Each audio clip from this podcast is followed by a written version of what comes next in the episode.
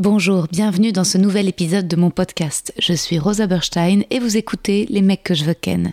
Je suis actuellement en rodage de mon tout nouveau spectacle, c'est complet à Paris au Cartel, mais vous pouvez me retrouver prochainement en tournée à Montpellier, Lille, Bruxelles, La Roche-sur-Yon, Ergué-Gabéric, Aix-les-Bains, Istres, Dessines et Saint-Étienne. Tous les liens pour réserver sont sur mon site internet. À bientôt.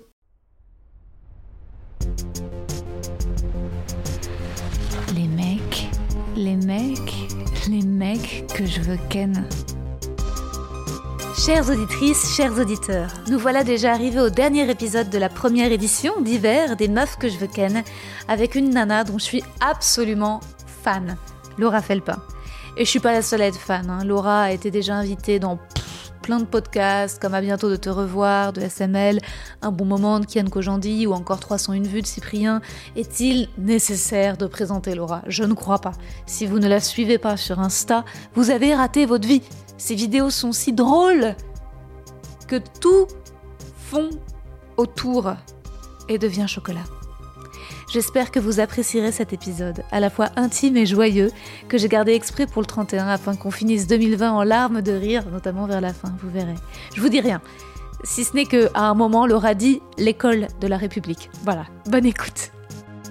Je me rappelle quand il m'a ouvert, il était en slip, il s'était bien changé et il me dit Oh bah, oh, oh bah alors ça c'est la meilleure. Il me dit Bah, bah non, bah rentrez alors, bah, Ah, allez rentrez. Et du génial. coup, tu vois, il a fini par me dire Bah non, bah, je, bah, voilà, bah, je Ouais. vous appelez comment? Bah écoutez, voilà. Puis il a commencé à parler de problème de chaudière et je l'avais dans la poche, tu vois. après. Oui. Mais c'est la meilleure réponse. Et toi, tu perds dix fois moins d'énergie en colère. Bravo. Parce que la colère, ça peut te. Bravo. Ah bah la colère, ça te... Je l'ai jamais refait après. non mais c'est incroyable. Et ça nous mène directement au poème que je t'ai écrit. Waouh. Laura Felpin Mmh. est la preuve que le karma existe. Pourquoi? Parce que si elle est là aujourd'hui à ce niveau de réussite, à tourner au cinéma en préparation d'un one, accompagnée par la plus grosse prod d'humour en France, celle de Florence Foresti, avec qui Laura a joué au César, un moment de drôlerie inoubliable, mais qu'on imaginait tout à fait possible vu la qualité des chroniques tordantes sur Quotidien et des vidéos de Laura sur Insta, suivies par 220 000 abonnés. Cette réussite, ce n'est pas un hasard. C'est en un, grâce à son talent, de formidable imitatrice, de comédienne, d'improvisatrice. En deux, sa personnalité, son instinct, sa confiance en elle dans les gens qu'elle choisit, comme Cédric. Et en trois, le karma. La justice naturelle, parce que Laura est généreuse. Elle donne et la vie lui rend. Voilà. Pourquoi je dis ça? Parce qu'à plusieurs reprises, sans bien me connaître, Laura était là pour moi comme une bonne fée. J'avais genre 100 abonnés sur Insta au moment où je tourne dans La science de l'amour, le court-métrage avec Cyprien réalisé par Timothée Hochet. J'étais pas du tout sur les réseaux. Et c'est toi, Laura, qui a fait une story en disant aux gens d'aller me découvrir. Et c'est grâce à cette story que j'ai eu ma première petite vague d'abonnés. Oh Ouais. Je savais pas c'est grâce à toi aujourd'hui si, si je passe ma vie sur Instagram. Puis on s'est croisés sur un plateau d'humour. Tu faisais à l'époque des Deb Jam et des premières parties de Bounaïmin. Je t'ai invité à mon spectacle. Tu es venu et tu as ri joyeusement. J'étais trop heureuse de t'avoir dans la salle au premier rang. Encore une fois, tu donnais énormément. Puis tu n'étais pas dispo pour le court métrage de Léopold Lemarchand et j'ai pu te remplacer. T'étais pas dispo pour faire partie du jury du festival du court métrage de Meudon et tu m'as proposé. À chaque fois, tu tends la main et c'est déjà plus de service que ce rendu par toutes mes amies comédiennes réunies. ah, qu'est-ce que ça raconte des comédiennes? Ou j'ai pas d'amis. Alors s'il te plaît, Laura, sois mon amie. Merci d'avoir trouvé du temps dans ton agenda, Laura, pour participer aujourd'hui à mon podcast. Oh, c'est trop mignon, cette petite, cette petite feuille là. c'est super, je savais pas que j'avais fait ça. mais si, mais oui, mais non, non, mais c'est- fou et c'est marrant. Je et je me demandais si tu si tu comme je réfléchissais comment Ouais. ça se fait que tu sois comme ça et je me demandais si c'était aussi parce que t'es pas comédienne, mais t'es aussi vachement auteur et Moi, je pense que c'est parce qu'il faut vachement. euh, il faut le faire jusqu'au moment où ça. Effectivement, t'as raison. C'est pas qu'une question de karma, mais c'est une question de. Aussi, je pense, déconstruire la jalousie qu'il y a dans ce métier entre les filles. exactement. Et moi, j'ai beaucoup de jalousie, mais j'ai pas peur de le dire. Et en fait, le fait de le déconstruire, ça fait que je suis capable du coup de dire euh, ben embauche-la elle ou fais ça avec elle ou elle elle est vraiment trop bien pour ce format et tout. Parce que en fait je trouve que du coup c'est sain et que c'est comme ça que cette pyramide de solidarité entre filles va va réussir un jour, ce qui est, marche très bien pour les hommes, partout, euh, dans tous les endroits ça. où j'ai été. Mais oui. Donc, euh, hyper important qu'on le fasse nous, parce que si on croit qu'on va, pas, qu'on va y arriver sans ça, on n'y arrivera jamais. Et, euh, et donc, il faut un peu qu'on arrête avec cette hypocrisie de dire qu'on est toutes euh, hyper. Parce qu'on peut être hyper bienveillante, ça c'est sûr. On peut être jalouse, c'est pas très grave, ça fait pas de nous des hystériques, mais on peut le déconstruire et comprendre pourquoi on est jalouse. Et on est jalouse parce que on nous dit qu'il n'y a jamais assez de place pour nous, donc il faut qu'on se fasse de la place entre nous. Et c'est ce que je me demandais. Et en fait, c'est un peu le sujet d'aujourd'hui, euh, surtout sur cette euh, édition de Nana. Ben, je me demandais si c'était si t'étais des généreuses, enfin, avec tout le monde, ou s'il y avait une intention plus particulièrement envers les femmes. Et donc, je vois que oui, oui, c'est quand même quand même réfléchi. Euh, et justement, je voulais savoir un petit peu. Co- Comment toi, tu as réussi à, à déconstruire ton rapport aux femmes, au potentiel rival, à la jalousie? Est-ce que ça, est-ce que ça vient ce que genre, genre, je t'ai stalké meuf, donc je sais tout par rapport à ta sœur déjà. Ouais. Donc déjà, ça commence à l'enfance avec le fait que tu trouvais ta sœur plus jolie que toi? Ah ouais, ma sœur, elle était beaucoup plus jolie que moi. Elle est toujours euh, plus jolie que moi, mais en fait, Non. ma sœur, c'est une version de moi de... en blonde aux yeux verts, comme je dis tout le temps. Donc, tu vois, c'est. Mais en fait, c'est... je sais pas trop ce que je Bah, elle doit être mm, canonissime vu que t'es déjà très belle. Genre, en fait, euh, elle Mm. doit faire mal aux yeux à regarder.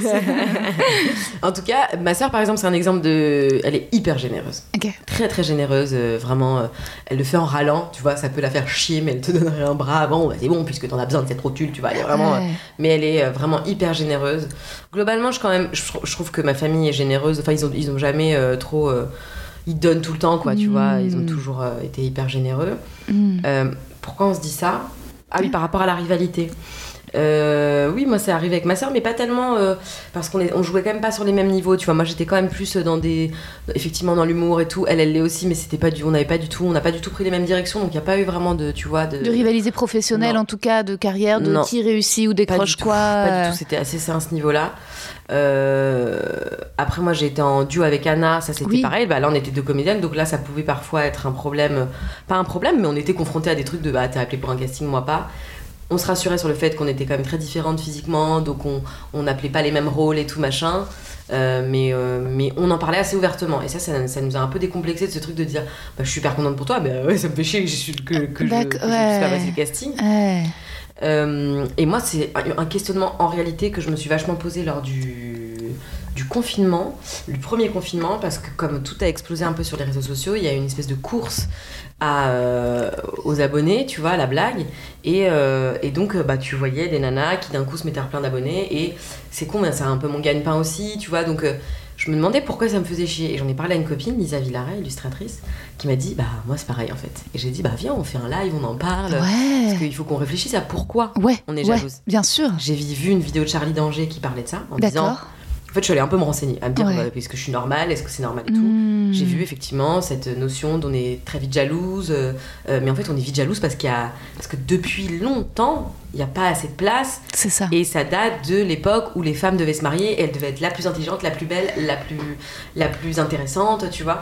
Donc c'est donc je me suis ancré. dit bah en fait ouais faut, faut, faut se le dire Ouais. Parce qu'en fait j'ai l'impression que souvent on se- dit non mais moi je suis hyper contente mais du coup tu feras rien pour la personne en face Absolument. et si tu peux la freiner tu le feras quoi. Ouais. Alors que si tu dis euh, non, bah putain, c'est trop cool, ou, ou même, tu vois, le positiver, dire j'aurais adoré Mhm, mhm, avoir mhm. écrit le spectacle de Marina Rollman, mais ça veut pas dire que tu la détestes. Et voilà, des meufs comme Marina Rollman qui, Oui. sont, bah, qui te proposent de, de- de te faire des premières parties alors qu'elles t'ont vu 10 minutes euh, et que, et que juste elles veulent t'aider et te pousser. Bon, ça, c'est la grande classe, mais ça, c'est la grande, ça, c'est, ça, c'est la grande classe. Marina est comme ça. Marina est, est active dans son féminisme, en fait. mais Marina, elle a, Marina est la reine. c'est la, la grâce. Ouais, la. Mais, euh, mais c'est vrai qu'elle euh, elle agit, et je- là où je te rejoins, c'est qu'en fait, il faut pas avoir honte de cette jalousie. Parce qu'en effet, en ce moment, il y a des trucs. Ça sert à rien d'être féministe en story. Ça sert à rien de, de mettre des hashtags sororité, des hashtags peace, des hashtags. euh, si, si, si. En fait, il faut agir. Hein. Oh. Il faut agir et il y a toujours moyen Ouais. d'agir pour les femmes. Tout le temps Euh, entre nous, ouais, c'est clair. Après, euh, cela dit, moi j'ai beaucoup envoyé l'ascenseur à des amies comédiennes et comme elles me le renvoyaient jamais, j'étais un peu devenue aigrie. Et c'est depuis que je fais du stand-up et que je rencontre des comédiennes un peu auteurs Ouais. que je vois quand même un tout petit peu une différence. Après, ça, je pense que c'est encore une fois euh, encore plus ancré, t'as raison, probablement dans le milieu de, de- du cinéma et tout, ou quand même, quoi. C'est quand même difficile. euh, On vient de loin. je- ouais, vous venez de loin, et puis il y a un truc de. Tellement clivant. Moi, tu je m'incluais pas dans le cinéma, mais j'avais j'ai Non, l'impression que. non, mais que- si, tu, tu, tu que- joues toi en plus au que- cinéma. Si, si, tu joues. Mais tu vois, c'est pas, c'est pas. euh, C'était super d'ailleurs dans. euh, Je viens de me rappeler que t'avais joué dans le. C'est marrant parce que du coup, à chaque fois que je vois Anaïs Desmoustiers, je pense à Rosa. eh, Et, ce- et le- la première fois, j'ai fait un rapprochement en disant Elle me rappelle quelqu'un. T'étais dans la scène d'après sur sauver au sauver au péril. Et toi, ce qui est étonnant, c'est qu'en plus, tu as eu une histoire d'amour avec une femme. Ah Oui. Aujourd'hui, j'ai l'impression que c'est genre euh, le truc que tu puisses mettre en haut de ton CV. c'est tellement ringard de, de ne pas avoir eu euh, d'histoire d'amour et qu'en plus, les, les meufs qui. T'as des nanas qui Mm. mentent, en fait. C'est vrai, genre, je leur dis, mais moi, je, je leur dis, mais t'as déjà eu une histoire d'amour avec une femme et elles osent pas assumer quand elles en ont pas eu là. Euh, bah, pratiquement. Enfin, je sais pas. En tout cas, euh, je pourrais pas dire que je suis hétéro. En tout cas, je suis dans le spectre. Mais et tu sais, elles sont là, genre, non, mais assume, en fait, si t'as pas. Mais, mais donc, toi, tu Ouais, peux. te- Moi, j'ai, moi, j'y ai été, ouais. Toi, t'as été. Je dis toujours qu'il faut. Bah, c'est vrai qu'il y a un truc de.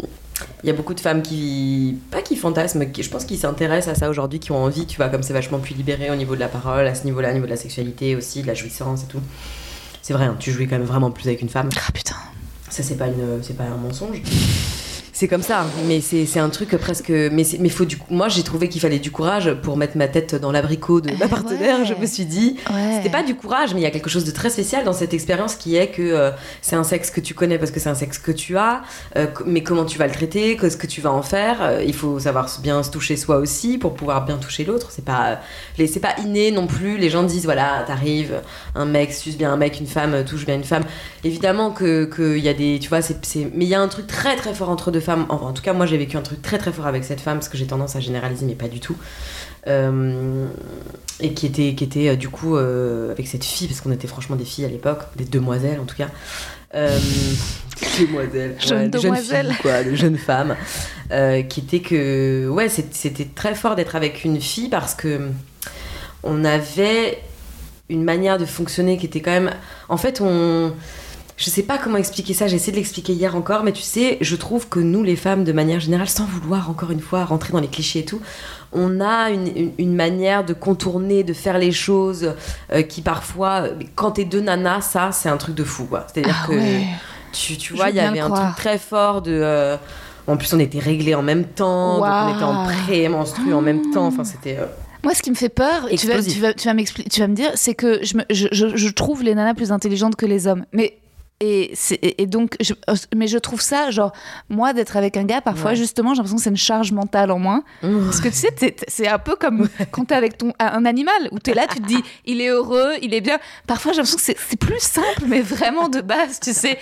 Et, euh. Sauf certains gars qui se prennent la tête de ouf et, en- et encore t'arrives à le voir mais mais une nana je le vois déjà avec des amies filles tu vois comment détricoter les trucs de pudeur et de machin et de Ouais, ouais. Même là tu vois ça me prend mon, mon podcast le fait de faire une euh, summer enfin winter édition genre Friends summer édition mais Ouais. je, je sais déjà que j'ai des amis humoristes que bah, je peux pas inviter parce que j'ai un nombre euh, voilà je fais Ouais. ça sur mais qui vont me alors pas me le dire directement mais Ouais. me le dire d'une certaine manière pour que je comprenne qu'elles auraient aimé être invitées et que je suis là genre ah alors qu'en vrai les gars ce que j'ai- qui veulent passer Ouais. dans mon podcast ils me disent Eh, tu veux pas me ken? Et je suis là genre c'est lourd c'est marrant c'est rigolo mais genre j'ai jamais de mec qui est passé sur le côté et m'a dit non non non Ouais, de ouais. podcast. Et- Ouais. et, et- mais, mais parce que je- ouais les femmes sont plus intelligentes et je me- donc toi t'as été en couple avec une femme Ouais, ouais, j'étais en couple avec une femme. Et effectivement, après ce truc d'intelligent, je pense que c'est quelque chose aussi de, bah, de très. qui, qui est relatif à nos positions, tu vois. Ils ont quand même pas beaucoup d'efforts à faire quoi, la plupart du temps, donc c'est vrai que, bon, tu sais. Ouais. Moi, je te demande pas, moi, de faire le ménage en fait. ils ont vachement plus facilement demandes, confiance en eux Ouais. Même si, bon, c'est vrai que, encore une fois, je trouve que la... c'est une cage assez fragile, hein, que celle de la masculinité, tu vois aussi. Bien et, sûr. Que, et que du coup, ils sont aussi dans des, dans des carcans, dans des trucs. euh, carrément Mais, euh, mais oui, bon, globalement, voilà. Le- oui, le, pa- le patriarcat est aussi l'ennemi des hommes, mais c'est vrai que c'est- c'est pas. Tu vois, dimanche, je faisais des stories parce que je me suis remis sur Bumble et j'étais là, genre. Et donc, je fais des stories sur le fait que je me suis remis sur Bumble et je reçois des gars qui sont, eh, moi, je suis là. Et en fait, je, je fais une story en disant, gars, tu m'envoies ça, mais tu, je- quand je vais sur ton profil, où il est en privé, où il n'y a pas de photo, Mm. tu crois quoi, en fait Ouais, Que genre, je vais te répondre ouais. et que je vais être un peu saucée alors que j'ai Ouais. pas vu ta gueule? Toi, t'es allé voir ma petite gueule.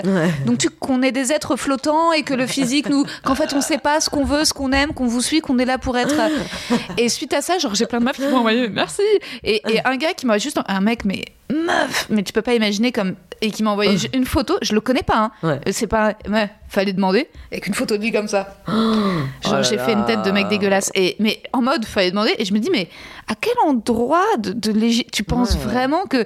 Et, je me... et quand même, le pourcentage, ça m'étonnerait qu'il y ait des.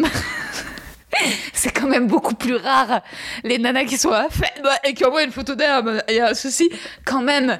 En fait, euh, déjà, bah en fait, ouais. la nana elle aura pris plus de temps à prendre sa photo elle- et, et ça sera pas le même truc de Mais fallait bien tu sûr, vois. mais bien sûr, c'est sûr, c'est clair et net. Et donc quand je vois justement plus Hmm. des femmes comme toi qui ont confiance en elles, je me dis waouh, c'est c'est- ça m'impressionne Toi, tu parce que trouves que j'ai confiance en moi Enfin, c'est ce que je te renvoie, quoi. tu renvoies une belle image de confiance euh, que je trouve très agréable en fait. Ah, pas mal. C'est fluide. Pas mal, je, vais suis très heureuse d'apprendre ça. c'est toujours très, on est toujours très heureux de- de- d'entendre ça de la part des autres. C'est marrant parce que moi je me vois pas du tout comme Ah ça. ouais, c'est vrai? Bah, je me vois pas à l'opposé. Je serais inquiète de me dire c'est l'opposé total de ce que je suis et tout. Ça voudrait dire que je joue vraiment un jeu, tu vois, mais euh, j'ai pas l'impression de. Peut-être que j'ai plus confiance ces dernières années euh, parce que j'aime ce que je fais dans la vie. Mais euh, tu vois, euh, je- je- je- il y a plein d'endroits où j'ai pas confiance. euh. Enfin, j'ai pas du tout l'impression d'envoyer en tout cas une image de nana confiante, quoi. Ah ouais. Plutôt névrosée, j'ai l'impression. Moi, j'ai l'impression d'être névrosée. Je Mais- suis névrosée. Non, mais je- névrosée dans le bon sens du terme, dans le sens névrosée, drôle, rigolote, genre trop bien. Mais euh, non, quand est-ce que je me disais, je trouvais que, je sais plus, je- mais en fait, j'avais une espèce de, de vibe de. euh, c'est bien, je, je fais le travail. Enfin, un truc d'honnêteté de manière générale, un truc de sincérité, euh, mais un peu comme ce que tu as de dire, ok, enfin, traite-toi de. Tiens, là, je ressens un sentiment de jalousie, je vais l'accepter, je vais aller en parler. Alors ça, c'est dans les bons jours, vraiment. j'aimerais pouvoir, faire- j'aimerais pouvoir être Marina Rollman comme ça sur des mois.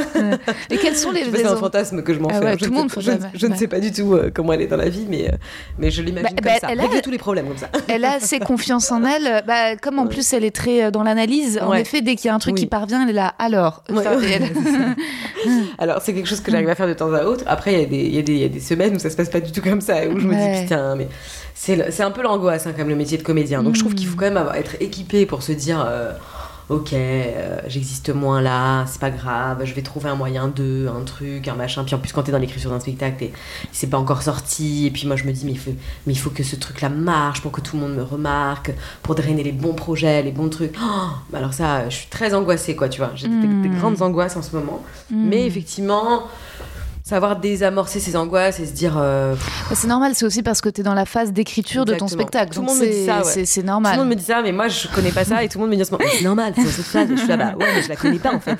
Donc, euh, tu vois, Une fois qu'il sera là, tu auras c'est plus comme quand tu dis à l'ado, mais Ouais. c'est normal, c'est l'adolescence. Ouais. J'en ai rien à foutre en fait. Je suis dans l'adolescence, donc euh, j'ai pas le temps, tu vois. Et ouais. Mais non, mais en plus, tout va. Enfin, c'est vrai que je comprends qu'il y ait de l'enjeu sur la préparation d'un spectacle, mais ça va, ça, ça va. Ça va Ah, ne me dis pas ça, ne me dis pas ça, Non, ne mais- me rajoute pas une. Mais non, mais ça va, être, ça va être génial dans tous les cas parce que t'es génial, Oh. tu vois. Et, et, euh, et vraiment, euh, c'est, ça va être, ça va être super. Ça peut, c'est, c'est, c'est, y a pas de, on sera, des- les gens t'aiment, t'aiment ton humeur. Enfin, il y a un truc très, euh, moi quand je regarde ton Insta, euh, quelque, en fait, tu vois, c'est pour ça, vais, j'ai, regardé des, ce que je veux dire, c'est quand je regarde tes stories, j'ai pas Ouais. besoin d'être forcément dans la surefficacité d'une vidéo sur une minute où t'es tordante. Même Ouais. déjà dans des stories, j'aime ton humeur et tu me Ouais. fais rire et c'est ce qui va se passer avec le spectacle. Les gens viennent te voir, Bah, c'est ce qu'on dit, mais tu vois, c'est tellement bancal comme idée parce qu'en fait, euh, toi tu vas te dire ça de moi, mais moi je me vois évidemment pas comme ça. Donc quand il y a quelqu'un qui me dit non, mais c'est super, en fait, de toute façon, comme t'es marrante, t'es comme si c'était un truc un peu. Et puis moi je suis Ouais. là, mais je- donc du coup, j'ai même pas besoin de me faire chier à structurer une vanne. En fait, on est d'accord que je vais arriver, je vais faire coucou et les gens vont faire oh putain, elle est sympa quand même, elle a une bonne gueule, tu vois. Je dis putain, mais non, ah, je veux pas ça quoi. Mais, euh, mais non, évidemment, je travaille d'ailleurs pas qu'en ce sens-là, mais c'est vrai qu'il faut. Il faut euh, il faut laisser exister ce truc là aussi de pas non plus chercher tu vois tout le temps à être tout le temps dans la blague la blague la blague moi j'ai bien envie de construire quelque chose sur la la puis c'est pas du tout du stand up tu vois que je vais faire donc c'est donc c'est je suis là dedans en ce moment Ouais. mais ça me plaît de ouf Mais je trouve que c'est incroyable euh, ces moments là aussi il faut en profiter Ouais. parce qu'après je pense que quand tu lâches le bébé et que tu le joues 350 fois euh, voilà c'est autre chose oui. mais euh, c'est aussi un beau moment quoi mais c'est vrai que t'es là attends attends je suis pas visible je suis pas dans je suis, je suis pas dans ce film je fais pas ce truc là je fais pas tu vois et moi elle est où ma carrière Mm. et moi j'ai 30 ans euh, Mm. et Marion Cotillard elle a commencé à quel âge tu vois tu te dis Mm. putain j'ai quel âge quoi mais pff, ça passe Oui, mais c'est vrai que c'est. Je vois ce que tu veux dire. euh, Là, moi, pour moi, il faut plus que tu passes de casting. Il faut qu'on te voit tout de suite dans des rôles euh, principaux, quoi. Mais en fait, euh, mais... Je pense, j'aimerais bien que ça se passe comme ça. Non, mais vraiment, en fait, faut que ce soit. J'ai l'impression que c'est- en France, parfois, c'est un peu lent. J'ai l'impression qu'il faut que là, tout le monde comprenne qu'il faut te donner des rôles principaux. Genre, en fait. Il- la, la France manquait d'une Laura Felpin. Non, mais tu vois, c'est vrai. euh, C'est, Donc maintenant, euh, ça y est. Enfin, j'ai l'impression qu'aux États-Unis, ils sont plus rapides à comprendre. Ok, en fait, elle a un haut potentiel de. C'est une génie. Venez, on la met partout. En France, Bah, les gens sont là. Ah, ça met du temps. Ah, t'étais là, genre. Enfin, vous voyez pas qu'en fait. En tout cas, je- moi je me dis pas, je je me sens, je me sens pas du tout d'injustice par rapport à ça parce que de tout ce que j'ai fait jusqu'à présent, j'ai toujours trouvé que c'était le chemin. Enfin, tu vois, je trouvais ça logique. Ouais. Je trouvais ça bien, que ça prenne son temps et tout. Puis moi, je suis quelqu'un qui aime bien prendre son temps. Je peux pas faire mille trucs à la fois. La preuve oui. étant, quand je fais deux trucs par semaine, je suis vraiment là, genre, waouh, j'avais genre un podcast et un tournage. C'était très chaud à gérer. Mais j'accepte ça. J'accepte aussi de me dire que euh, je vais pas passer ma vie à travailler, à souffrir euh, dans, la- Mm. tu vois, dans le. J'ai envie, hein, euh, moi je vais pas mentir, hein, j'ai- j'aimerais très, vraiment très bien en vivre, me dire bon, je m'arrête pendant un an et demi, j'ai les 20 gosses. Enfin, tu vois, j'ai envie d'avoir un truc en tout cas où je peux composer, être libre à des moments, et puis parce que c'est ça aussi, tu vois. Je trouve que créer d'un coup tout, tout le temps, ça, peut- ça peut vite être un peu, tu vois, un peu fouillis partout. Mais du coup, je me disais ça l'autre fois, je me disais que le spectacle, pour moi, c'est pour ça qu'il y a beaucoup d'enjeux et beaucoup de stress. Je me dis, ça peut être une pièce entière où tu peux drainer ensuite les, bons, les bonnes personnes avec qui tu as envie de travailler. Oui. Parce que tu vois, Instagram, mine de rien, c'est un mini CV, mais c'est quand même euh, un exercice particulier, Mhm. euh, filtré, machin et tout, qui veut pas forcément dire euh, que tu seras bonne sur un plateau, euh, qui peut dire que t'écris bien ou que machin, mais Bien qui sûr. pas forcément bonne sur un plateau. Ah, je rote en même temps, c'est affreux. Non, je t'en prie. Quotidien, c'est un exercice de télé, Mm. donc c'est très particulier à la télé, dans des conditions très télé, donc on sait que c'est pas la même chose que sur un plateau, même si on commence un peu à se dire ah d'accord elle est en direct donc elle a pas trop peur et ok donc du coup sur un plateau de tournage elle pourrait peut-être le faire et tout. Donc bon tout ça ça, ça va suivre son cours et je peut-être que j'en ferai peut-être que j'en ferai pas du cinéma tu vois toujours. Mais là, t'en as fait déjà. t'as J'en ai fait et Voilà, et, ouais, là, ça se précipite, les, les, les trucs. Ça les- commence un peu à venir Ah à moi. ouais. ouais. Mais il y a beaucoup de choses auxquelles euh, il faut dire, je dis non quoi parce qu'il y a Ah vraiment ouais. des trucs vraiment pas terribles quoi. Sérieux? Bah, il y a des trucs où vraiment on t'appelle, on te dit Laura, le rôle il s'appelle Laura, on l'a écrit pour toi, on te donne ça pour ça de tournage et tu fais bah je- ça va me faire mon intermittence, ça va me faire. euh, Moi je pense comme ça, je pense en, en heures quoi. Bien sûr, bien Je sûr. pense en argent, je suis pas encore euh, la meuf qui se dit euh, je m'en fous, tu vois. Hop, on te donne, je sais pas, on te dit on te donne euh, 15, 15, 000, 15 000 euros et tu fais Ah vraiment, putain, si Ouais. seulement je faisais ça pour l'argent parce que. C'était genre des, Bah, des trucs téloches bah, un c'est peu mauvais foireux. quoi c'est Ouais, mauvais c'est- c'est- ouais. La comédie c'est difficile Ouais, mais ouais, souvent ouais, ce qu'on te propose en comédie enfin dans- en tout cas moi de ce que j'ai reçu peut-être que j'inspire pas les bons projets hein, mais c'était pas des rôles de fou. Ou alors Oui, non, soit des raison, trucs que t'avais pas spécialement envie de défendre et, qui- et puis c'est un peu important aussi ce que tu vas ce que tu vas renvoyer comme Oui, image euh, oui. sur les premiers choix que tu fais C'est vrai. même si je trouve que tu vois une nana comme Pauline Clément euh, que Oui. j'adore elle fait plein de choix différents elle teste plein de trucs et en fait ça lui porte pas préjudice parce que euh, Elle peut se le permettre, elle a la comédie française, ouais, donc elle a ce truc où quand t'es au théâtre, etc., dans des trucs classiques, ça permet de, on- de pouvoir un peu te lâcher sur des Ouais. projets déconnes à côté. Et cela dit, même les comédies qu'elle fait, ça reste du cinéma.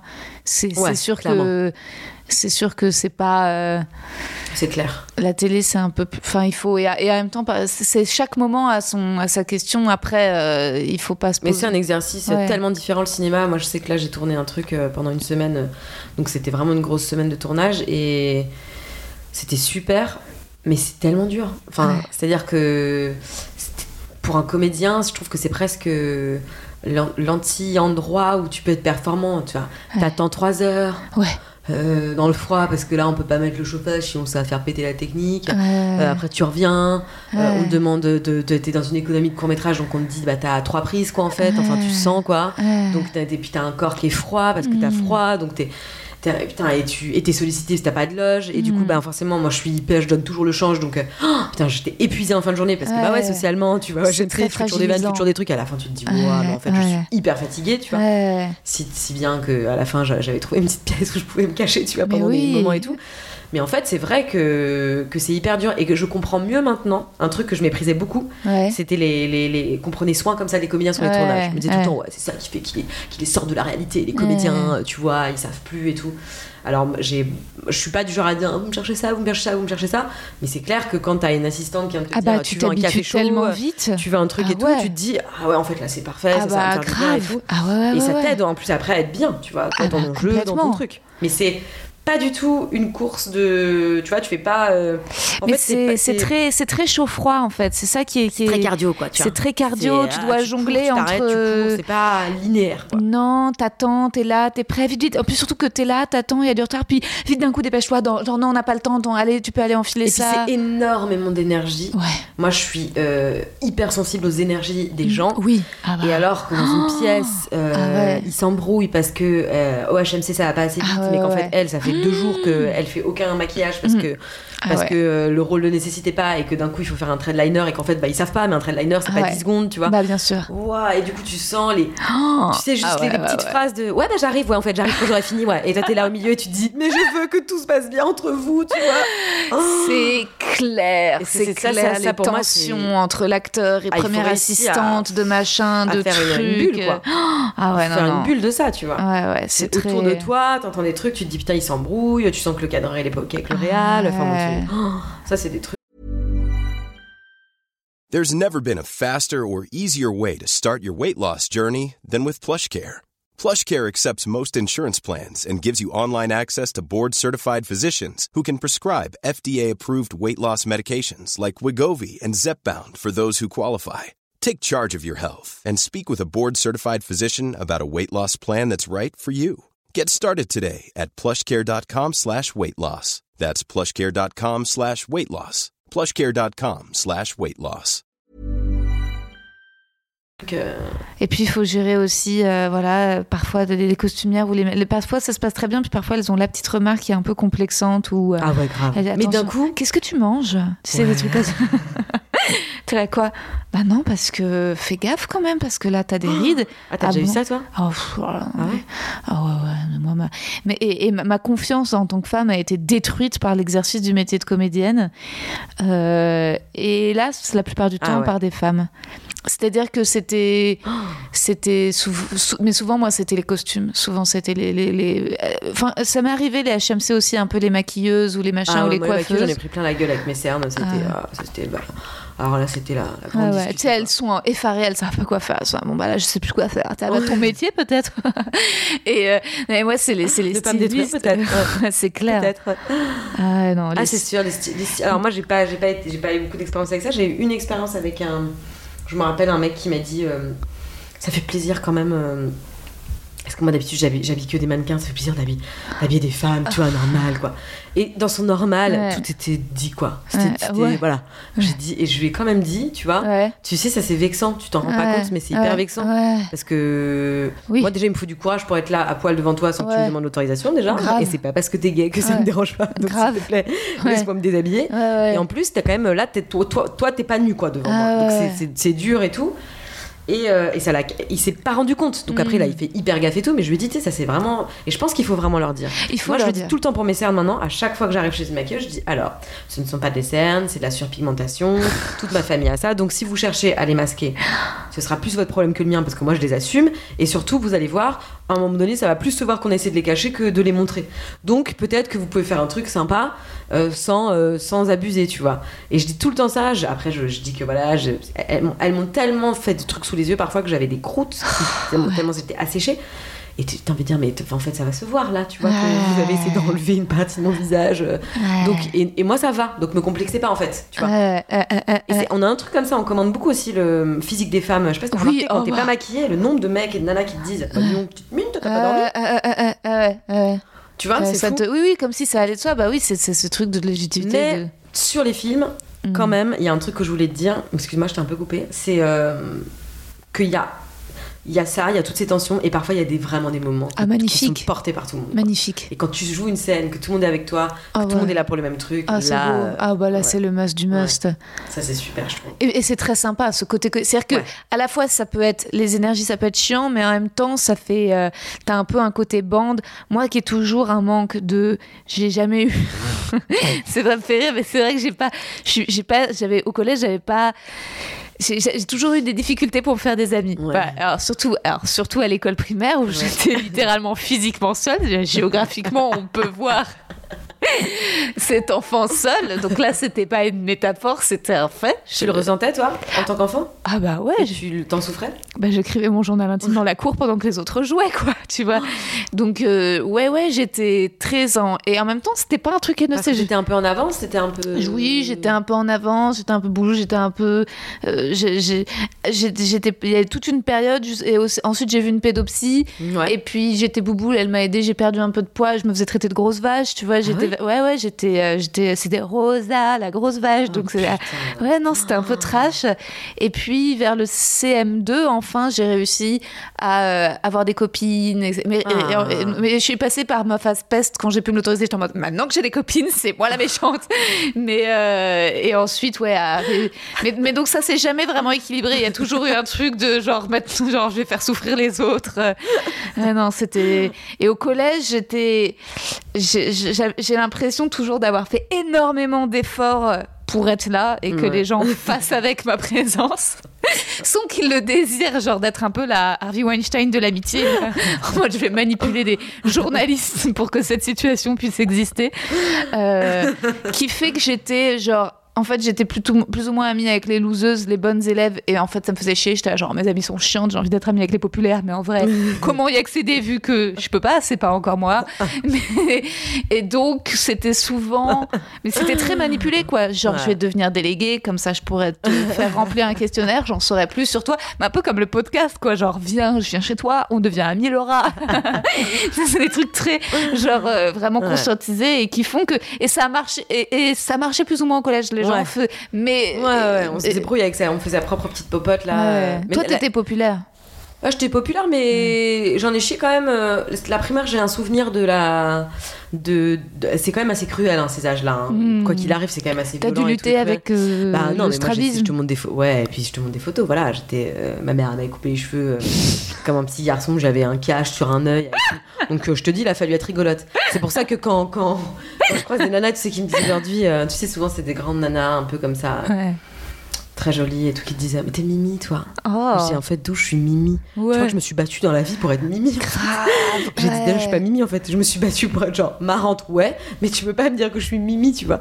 Et en fait, il y a ce truc-là de. euh, en fait, il faut, il faut voir, il faut tirer à, à, force sur, à fortiori, Mm. non, c'est pas ça le mot, à posteriori, Ok. le, le, le constat de se dire, bah en fait, ça m'a permis ça, tu vois. Ouais. Mes souffrances euh, aux yeux, mes souffrances à ça, ça m'a permis ça. Quel rapport Et- t'as à la beauté justement et, et par exemple si tu vas à une fête ou dans une Ouais. quel, quel type de femme peut euh, t'intimider ou quel, quel, quel type de beauté va le plus t'impressionner mais en même temps t'attrister euh? Moi je sais que j'ai ça avec la minceur. Quand je vois des, moi j'ai une obsession Ouais, ouais. d'avoir été une, Ah une enfant bouboule et de lutter encore avec euh, un peu tout le temps justement de, de faire un, un- plutôt un 40 qu'un 38 et de m'être fait dire euh, 150 fois que j'étais en surpoids. 40 qu'un 38. Ouais, ouais, ouais. C'est compliqué en tant que comédienne. hein. Puis c'est Ah, dommage parce que ton visage et que le corps. Donc, euh, résultat, ça c'est. Donc, à chaque fois que je vois une femme très mince, genre, je suis là en mode, je peux toucher ton bras. Enfin, tu vois, un truc.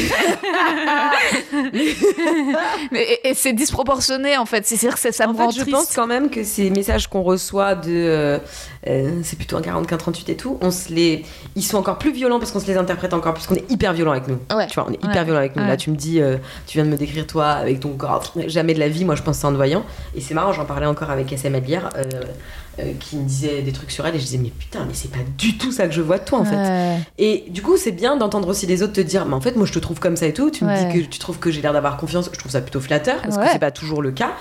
Et surtout, en fait, je trouve que pour être une bonne comédienne, il y a un moment où il faut arrêter de se regarder et Ouais. c'est obligé. Ouais. En vrai, c'est obligé parce que sinon, c'est foutu. Ouais.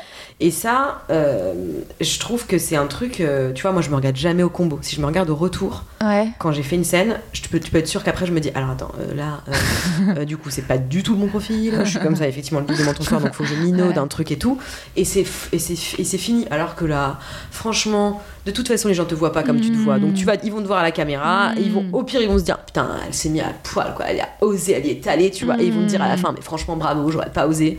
T'auras pas minaudé, t'auras peut-être pas les rôles euh, de, de, toutes les mannequins, parce qu'il y a, enfin, de, tu vois, de toutes les nanas. Tu feras pas un James Bond, quoi. Mais en fait, euh, c'est pas grave, à un moment donné, euh, qu'est-ce que. Enfin, oui, à un moment donné, ça résonnera peut-être avec ça. T'auras peut-être pas de rôle parce que t'es pas assez jolie, t'es pas assez ci, t'es pas assez ça. Mais en fait, voilà, Oui. tu peux pas, euh, tu vois, sinon ça sert à rien. Tu, on sera, moi, je serais, je dis on, c'est pas du tout nous, mais Mm. moi, je serais jamais euh, la danseuse d'opéra avec euh, les, euh, les os un peu saillants, Ouais. qui a un port de Mais tête. c'est fantasmagorique, ça t'arrive pas. Quand je regarde, je sais plus, je, je tombe et je vois fou. des vidéos et je vois des épaules saillantes avec les Mais je trouve ça même pas beau, tu Ah vois. ouais, en fait, c'est-à-dire que je- ça me fascine. Mhm. mais Je trouve même pas. En fait, c'est même pas que je trouve ça pas beau ou beau. Mhm. Mais c'est que moi, par exemple, quand je vais voir une nana.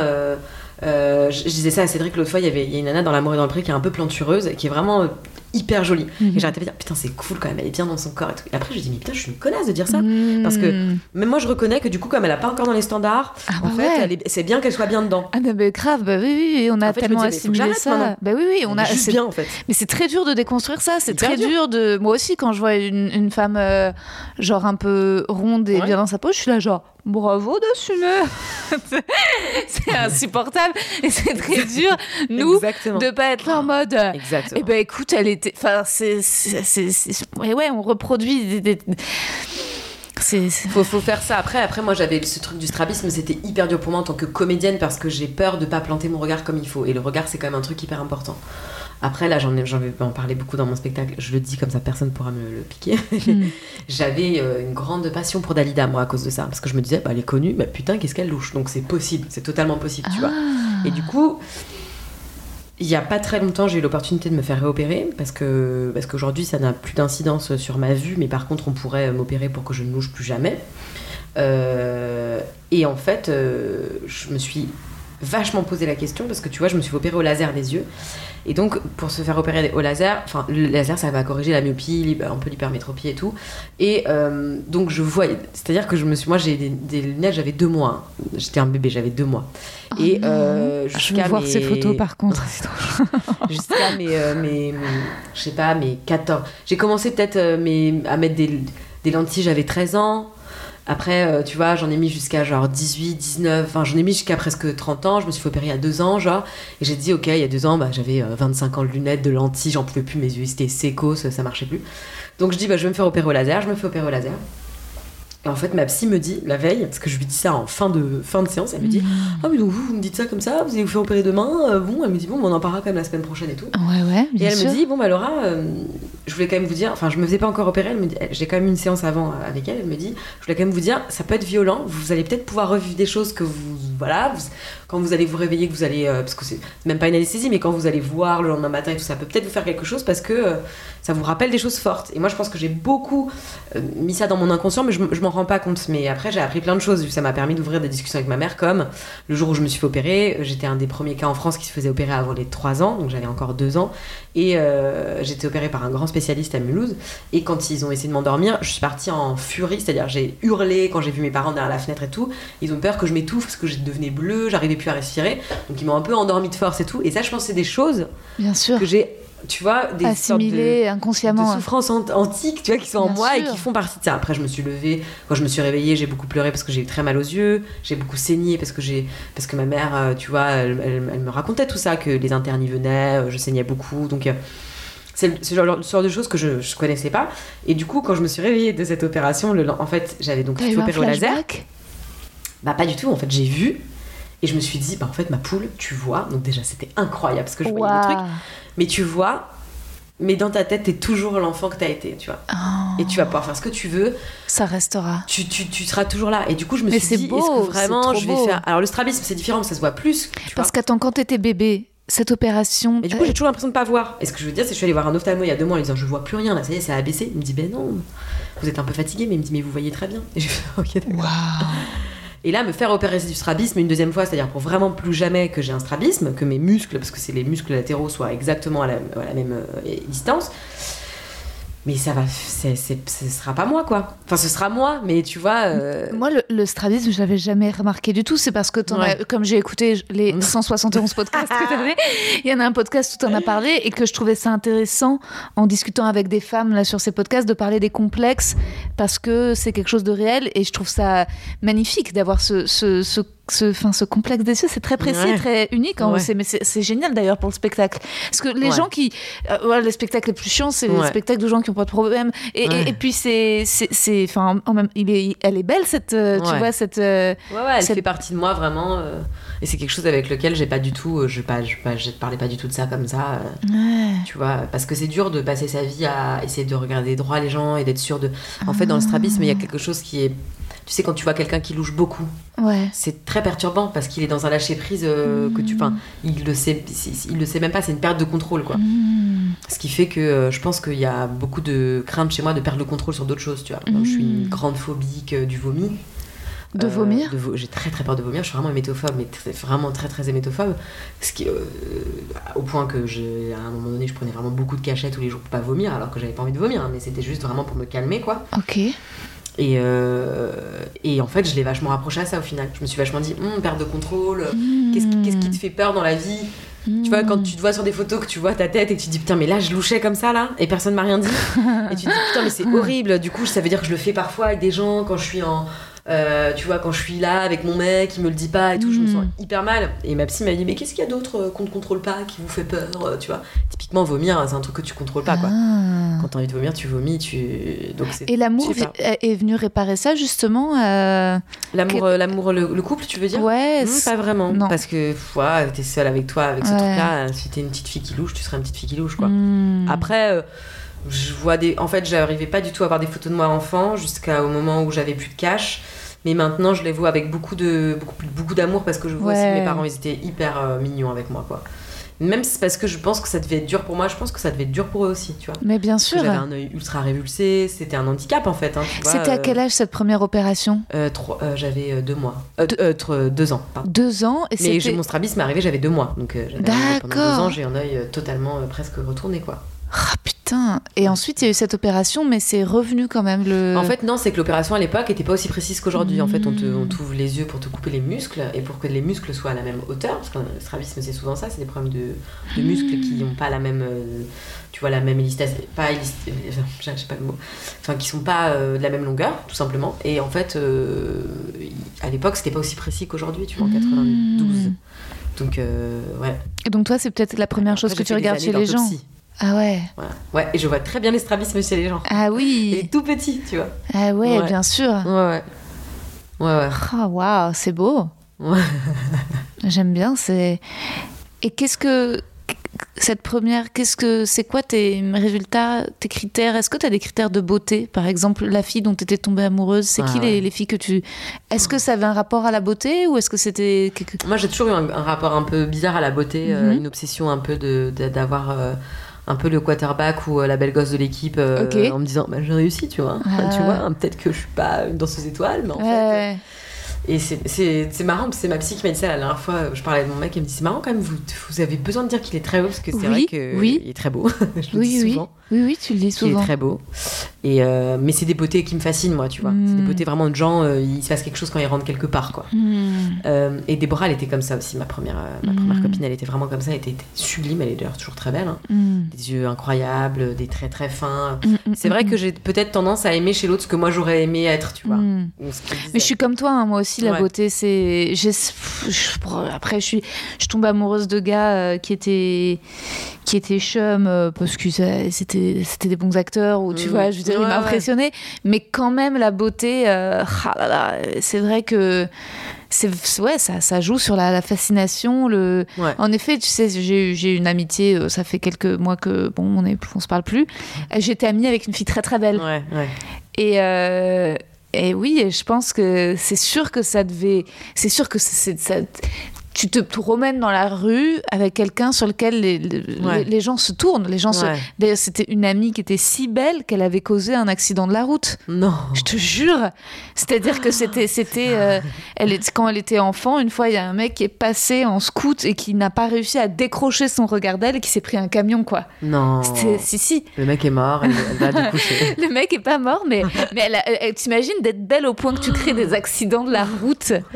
Et euh, ouais, ouais, c'était toujours un exercice d'humilité de d'être, d'être ah, parce que parce que c'est la plus belle personne de la pièce, quoi. C'est ce truc. euh, Après, je crois que c'est Brel qui disait ça, du coup, euh, c'est comme ça que se rassurent les moins belles, mais Mm. moi je me disais que c'est vrai ça, ce truc de. Souvent, comme c'est déjà socialement assez gagné, tu vois, Mm. elles arrivent dans un endroit, elles fascinent, Oui, tu vois. oui. Des fois, on leur demande pas plus que ça, Oui. donc c'est à la fois dur pour elles et parfois ça leur permet peut-être de moins développer de choses aussi Ouais. pour exister, Ouais. parce que c'est gagné, quoi. Oui, c'est Mais vrai. en même temps, euh, c'est un peu contre-féministe de dire ça parce que moi je suis vachement. Enfin, tu vois, c'est trop cool. Oh, franchement, on va vraiment tous vieillir, on va vraiment tous Mm. mourir dans 25 ans. On sera... Et puis. En plus, c'est fou de, de- Nous, on projette vachement sur ces filles-là, alors qu'elles doivent être très mal dans leur peau aussi. Mm. Elles ont aussi leurs complexes, elles ont aussi Mm. leurs trucs. Juste, on n'a pas l'espace de l'entendre parce que ça Mm. va, tu vois, elle est assez Mm. belle, on va pas. Mm. On n'a rien à foutre de savoir que euh, Mm. Emma euh, Ratajkowski, elle a peut-être des, des, des, des, complexes et elle en a probablement en fait. Tu vois. Ouais. Mais on n'aurait pas envie de l'entendre. en fait. C'est clair. là, non, Emma, Non, en fait. Émilie. C'est Émilie non ouais. comment C'est elle qu'elle est enceinte, elle arrête pas de prendre que des photos de ses seins qu'elle met sur Instagram en mode Look my big boobs et tout, elle est ouf. Et du coup, euh, ouais, bah écoute, en tout cas, c'est un truc qui, ouais, qui, qui, qui me fascine un peu, moi, la beauté, mais euh, ouais, en grandissant, quand même, je me rends compte. Bah, C'est-à-dire que la beauté, parfois quand même, en effet, ça donne une confiance. euh, Ouais. C'est-à-dire que, en effet, cette amie, elle a vachement confiance dans tout ce qu'elle dit, quoi, même de façon un peu virile, un peu comme quand les mecs disent. Euh. Alors que je pense qu'en effet, quand tu, et parce que, ouais, et après.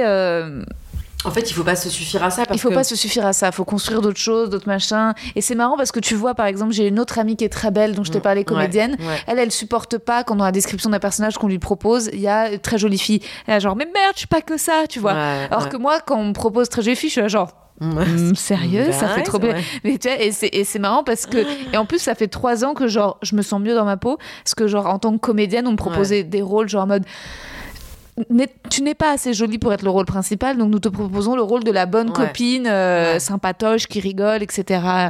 Et C'est donc, pour ça qu'il faut. Et là, on te propose des trucs plus. mais non, c'est pas ça, c'est que quand je suis arrivée dans le stand-up, mes premières blagues, c'était avec mon physique ingrat. Enfin, tu vois, je commençais les trucs Ouais. comme ça, et genre ensuite, les gens sont venus me voir quand je sortais, ils me disaient genre, tu es au courant que t'as pas de physique euh, Non, ingrat. J'entendais Paul Mirabel qui disait ça aussi sur France Inter. Je me suis dit, mais alors lui, un physique ingrat, Paul. C'est l'allemand de la colonie de vacances. ça, Il a des lèvres euh, incroyables. Paul, si tu m'entends. Mais non, mais n'importe quoi, physique ingrat. Mais ce que je veux dire, c'est. Il va falloir aussi qu'on arrête avec ça. Parce que ça nous prend trop d'espace. Ouais. Et que moi, je le sens. C'est pas un vrai Ouais. problème. Tu vois, il y a un moment donné où quand on va avoir 80 ans, on va se dire, mais qu'est-ce que j'étais con. Si, on a 80 ans, mais. Attends, parce que genre, j'ai hum, une amie qui a, qui, a, Ouais. qui a créé un jeu, Ouais. et je trouve ça très rigolo en fait. Je viens juste de le recevoir. J'ai posé quelques questions à Thomas VDB. Je suis en train de spoiler. Il sortira en 2021. Ouais. Laura, tu sortiras avant. Bon, c'est pas grave, j'ai spoilé un épisode. Euh, mais genre, c'est plein de petites questions. Il faut être pour ou contre. Et euh, genre, tu peux répondre rapidement ou long, plus en détail. Mais je trouve Ok, les questions. Alors, totalement absurdes. que- Quelle heure est-il Juste pour qu'on voit? Ah, ça va. Ça va? Comme Cédric, mon co-auteur, vient, il faut que juste que je Ah bah désolée oui, que je oui, mon portable Bah, pour lui ouvrir sûr. la porte. non, si mais t'as jamais. raison, évidemment. Alors, dis-moi tout. Enlever la peau du saucisson pour ou contre? Pour. Évidemment.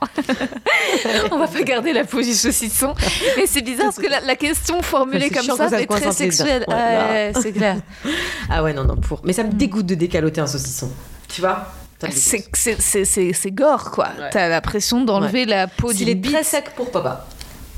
Absolument. C'est vrai que le fait qu'il soit huilant, ça rajoute un obstacle supplémentaire. Ok, très bien. La politique de l'enfant unique, pour ou contre? La Bon, des en, années. en Corée, euh, oui. Oui, oh. Non, mais pourquoi pas, hein, franchement Un peu moins de monde. c'est sûr que les- aujourd'hui, vu l'état de la planète, faire 14 enfants, c'est pas faire très... un enfant et puis, et puis peut-être euh, du coup euh, Deux, deux. travailler les collectivités, tu vois. Non, mais ouais. du coup faire en sorte que tous les enfants ils soient entre eux. Les enfants uniques me font flipper. Je sais que c'est pas très politiquement correct de dire ça, mais je pense que les enfants. je- Tu sais, d'ailleurs, il n'y a pas eu de film d'horreur comme ça sur les enfants uniques? Sur les enfants uniques, non, il y a pas c'est juste genre les enfants uniques qui s'organisent pour. Je sais pas. euh, Les enfants uniques reçoivent trop d'amour de manière générale. Il faut que l'amour soit un peu distillé au moins entre deux. Après, parfois il arrive que parfois il y en a un qui le reçoit. Et tu vois, je veux dire, je, je vois, je citerai pas qui dans mon entourage, mais je sens des dynamiques familiales très malsaines parce qu'il y a un enfant que les parents font plus l'amour et que la mère a reporté toute son affection sur ce petit Oh garçon là là libi. là Enfin, là c'est atroce. ouais, et après ça devient des hommes très difficiles à, à gérer en couple. ça sent le vécu. non, non, en plus, non, même pas. L'allaitement au restaurant pour ou contre? Oh, pour. Pour. Ouais, rien Ouais. d'un steak. Et même c'est tellement Ah, la classe. C'est quoi ce débat en plus? Moi, je trouve qu'il n'y a pas de débat là-dessus. Ah, il y Je a veux qu'on arrête de parler ça. On peut arrêter Oui. de parler des homos. Maintenant, Ouais. c'est bon, là. on- Il y a des gens qui parlent des homos. Mais il y a des gens qui sont encore contre, en fait, comme si, Ah tu ouais, vois, c'est ouf. l'allaitement, venez, on arrête, quoi. Ouais. Venez, on, on- on sauve la planète. C'est marrant qu'il y ait des gens qui soient contre les homos. Bah ouais, En tout cas, non, je ne veux pas. Mais terrible. ils ont perdu. Enfin, tu Qu'on parle des problématiques, que ça, c'est que la, la difficulté, ce que, que c'est, que c'est d'être homo dans cette société, c'est hyper important. Mais ce serait génial qu'on n'ait plus jamais à parler de ça. Je trouverais ça génial. Bah grave, mais enfin Angèle est lesbienne avec une nana, donc ils ont, enfin les, ça y est, C'est- gagné quoi. ouais. Le combat est gagné. Enfin Ouais. tu vois, je veux dire en fait Ça la suffit, femme la plus belle sur terre, genre la pop star qui était genre francophone mais qui devient mondiale puisqu'elle fait des clips avec Dua Lipa qui sont repartagés sur Insta Ouais, par. Jimmy Fallon et en couple avec une meuf quoi. Bah donc et, et assumé quoi, parce que t'imagines que c'est, donc c'est c'est bon quoi. Bah ouais. C'est bon. Franchement c'est bon. Ouais, stop. Non, mais moi, ça me fait de la peine si les gens sont cons, ils sont vraiment pas à la mode, quoi, aussi. Tu sais, t'as- est-ce que t'as envie C'est encore les vieux, c'est une génération, Ouais. mais elle sera, elle sera amenée à, dis- à disparaître. Ouais. Après, c'est sûr qu'il y a encore, c'est sûr, t'as as plein de, de gros, gros, euh, de gros misos, quoi. Qui sont. Ouais. Bah, je pense que tu vois le truc de nos écrans de fumée là sur Netflix, comme les algorithmes Ouais. nous, nous, nous dirigent un peu dans nos, dans nos réseaux sociaux, je pense qu'on n'est pas totalement au courant de la réalité de ce que c'est encore l'homophobie en France. Oui, parce qu'on a nos propres réseaux, J'avoue. on est très parisiens. Ah, moi, l'algorithme me dit que tout mon entourage est gay. hein, Oh, donc, euh, Voilà, et l'algorithme euh, à Mulhouse, ça doit vraiment pas être le même. tu vois. Vraiment, c'est vrai, pas. raison. Et c'est pour ça que on, on parlait ça avec SML hier aussi, c'est hyper intéressant. Moi, j'adore son boulot parce que je trouve que justement, elle va faire des ponts. Hmm. Elle va dans des, elle va dans des, dans des familles en Alsace ou dans la région, dans le terroir. Elle va chez des gens qui sont pas parisiens, Hmm. parce qu'il y a quand même vraiment autre chose que Paris, quoi. Oui. Et c'est pas du tout la même chose, quoi. Ouais, on va parler de- féminisme, on va parler ouais. homosexualité là. C'est là qu'il faut qu'on crée Deux des salles, ponts et c'est là qu'il faut qu'on renseigne et tout, quoi. Ouais, c'est clair. Ça, c'est vraiment Vous vous important. êtes vu à quelle occasion? Euh, l'occasion de l'amitié. Ah, c'est vrai, trop bien, putain, c'est trop cool. Ah oui, je me disais, ça c'est le tournage de Manu Payet ou Non, pas du tout. On est, euh, on, est, on, est dans, on est dans la discussion. euh, à chaque fois, on discute euh, avec notre accent alsacien. Donc, en fait, on Ouais, trop bien. Oui, non, c'est sûr que c'est. Il y a toujours des histoires. euh, Moi, j'adore de toute façon les films sur les. Enfin, les, tu sais, les films sur euh, à chaque fois les gens qui souffrent d'homophobie ou les films sur le SIDA, ça me. Oh, je sais- Enfin, c'est bizarre que j'aime autant ça parce que je suis là genre Ouais. quelle souffrance. je sais pas, genre je sais, je, je- je mets Ouais. ça, euh, je mets ça un peu au même stade que que les films sur la Seconde Guerre mondiale. Genre, je trouve que c'est c'est une belle. Mais en fait, c'est un. Mais tu vois, ces films-là et tout, genre 120 battements par minute, moi je me demande, tu vois, quel, quel, quel, euh, quel, quel, euh, accueil il a eu dans des, villes comme. Mulhouse. Et en fait, dans des villes comme Mulhouse, moi je vois très bien, c'est- mes parents, c'est des mecs qui sont abonnés au Bel Air, euh, qui sont un peu euh, un téléo et tout, tu vois. Euh, je pense que c'est pas, ça n'a pas touché la majorité. Enfin, en fait, je trouve qu'il faut vraiment réussir à faire ce truc-là de de mini pont entre euh, un truc qui est pas euh, qui est pas inné dans la culture d'un mec euh, qui est né là Ouais, en, en banlieue sûr. qui est en galère euh, qui a d'autres choses à foutre que d'aller euh, payer 11 balles une place de cinéma à l'UGC et, euh, et en plus avec un thème qui lui dit pas du tout. Tu vois en fait c'est c'est ce genre de truc là qu'il faut un- bah, vraiment ingérer enfin ingérer, euh, vraiment Non, mais- commencer à injecter dans la dans, dans l'école de la République dans les c'est hyper important. C'est clair. Non, mais C'est hyper bien sûr. important. Et on est quand même face à une nouvelle génération, tu le dis, euh, tu vois, il y a Angèle, il y a... Mm. on est quand même face à des trucs qui commencent à évoluer, donc les enfants sont prêts pour ça. Mm. Et là, le, petit, le, le- le documentaire de Sébastien Lifchis, euh, Petite fille, Mhm. il montre ça. Il montre que euh, Mm. cette petite fille qui souffre de dysphorie de genre, en fait, elle dérange que les Mm. adultes. Les enfants, ils sont cruels entre eux, mais ils sont cruels comme quand il disait Rosa, elle est grosse ou Laura, elle a, elle a un cache sur l'œil, c'est une bigleuse. Mm. En fait, les enfants, il y a un moment donné, ils vont s'accepter entre eux, tu vois. Mm, mm. Et, et c'est les enfants, ça s'adapte de ouf. Un enfant, il s'adapte tout le temps, tu vois. Mais t'as vu Juno euh, Elliott. Euh, L'actrice de. Waouh, attends, c'est le fait d'actu, meuf. C'est que euh, Ellen Page, Ouais. c'est Elliot Page. Elle a transitionné. C'est pas vrai. Ah si Ah, je pas. Il y a un gros article dans le monde et c'est tous les repartages LGBTQ, plus queer, machin, etc. Très bien. Et elle a fait une grosse déclaration. Tu vas sur son Insta, c'est plus Super. Ellen Page, c'est Elliot Page. Et elle dit euh, voilà, Ouais. je, je suis euh, non-binaire et Ouais. voilà, c'est ma, mon identité. Et, euh, par contre, euh, ne venez pas me poser 50 000 questions parce que c'est tout nouveau, je l'annonce, mais euh, j'ai besoin d'espace et de temps Ouais. pour moi, pour mon intimité, machin, etc. Et, et, euh, et tout me blesse, en fait. Elle dit et à, à ce stade où j'en suis, en fait, la moindre blague me blesse, etc. Ouais, ouais, ouais. Donc, c'est. mais ouais, c'est. Putain, c'est ouf, quoi. Mais c'est bien que C'est ouf, gens hein. se- Ouais, c'est fou. C'est génial. Ouais, les Américains, ils sont. Mais la transidentité, c'est, c'est, c'est- tant mieux. Ils arrivent, les Américains, à en faire en sorte que ce soit, que ça devienne à la mode. C'est-à-dire que si t'es pas, euh, si t'es pas au courant de ça, justement, la nana qui a créé ce jeu de société, je lui dis, ah, viens, on crée un jeu de société, les mecs que je Ouais. veux ken. Elle me fait, ah, mais ouais, ça pourrait être le premier date. Il pourrait y avoir des cartes roses et des cartes bleues, comme ça, les mecs et les meufs en date. Ouais. Et je lui fais, non, il faut pas de couleur, il faut pas de cartes Ouais, hommes et de cartes femmes. C'est plus possible. C'est parce que il faut que les cartes, euh, puis il faut que, faut que. Il y a une question que je me pose beaucoup moi avec la, avec euh, la transidentité, c'est que donc en fait com- je il y a un truc avec le genre moi qui me qui me questionne vachement mais j'ai pas du tout la réponse. hein. C'est quand tu transitionnes par exemple parce que tu tu tu tu t'es pas bien dans ton corps, tu veux être un garçon, t'es bloqué. Moi j'ai un un grand ami hein, qui s'est arrivé euh, et c'était pas enfin c'était une évidence et ça l'était pour lui avant tout et ça l'a été pour lui euh, depuis elle était toute petite on savait très bien qu'il y avait tu vois elle se sentait pas bien dans son corps ça fait des années que c'est que c'est un mec tu vois euh, et et toute la souffrance et toutes les étapes par lesquelles tu passes parce que tu as un suivi psychologique hyper lourd. Moi j'ai des souvenirs de euh, lui bloqué à l'aéroport parce que les papiers sont pas encore changés. Donc euh, les papiers les cartes d'identité sont encore euh, de, de, sexe féminin alors que lui c'est un homme et c'est un homme quoi tu vois. Et c'est un bel homme et c'est et du coup c'est compliqué pour les douaniers de le laisser passer et du coup t'es t'en es de nouveau t'es dans des trucs où tu perds ta vie à faire ça Mm. alors que toi déjà ton combat d'une c'est ton combat d'une vie en fait. Et moi je pense que il faut faire un tout petit peu confiance aux gens qui désirent transitionner pour se rendre compte que ça doit quand même compter pour eux quoi c'est Bah ouais. c'est pas quelque chose de tu vois du coup je trouve ça hyper bien qu'on ait de plus en plus de documentaires qui nous informent Mhm. là-dessus Ouais. sur la question du genre moi j'ai une vraie question c'est que du coup quand tu transitionnes que t'es une femme et que tu veux être un homme tu Mhm. veux appartenir à un genre Oui.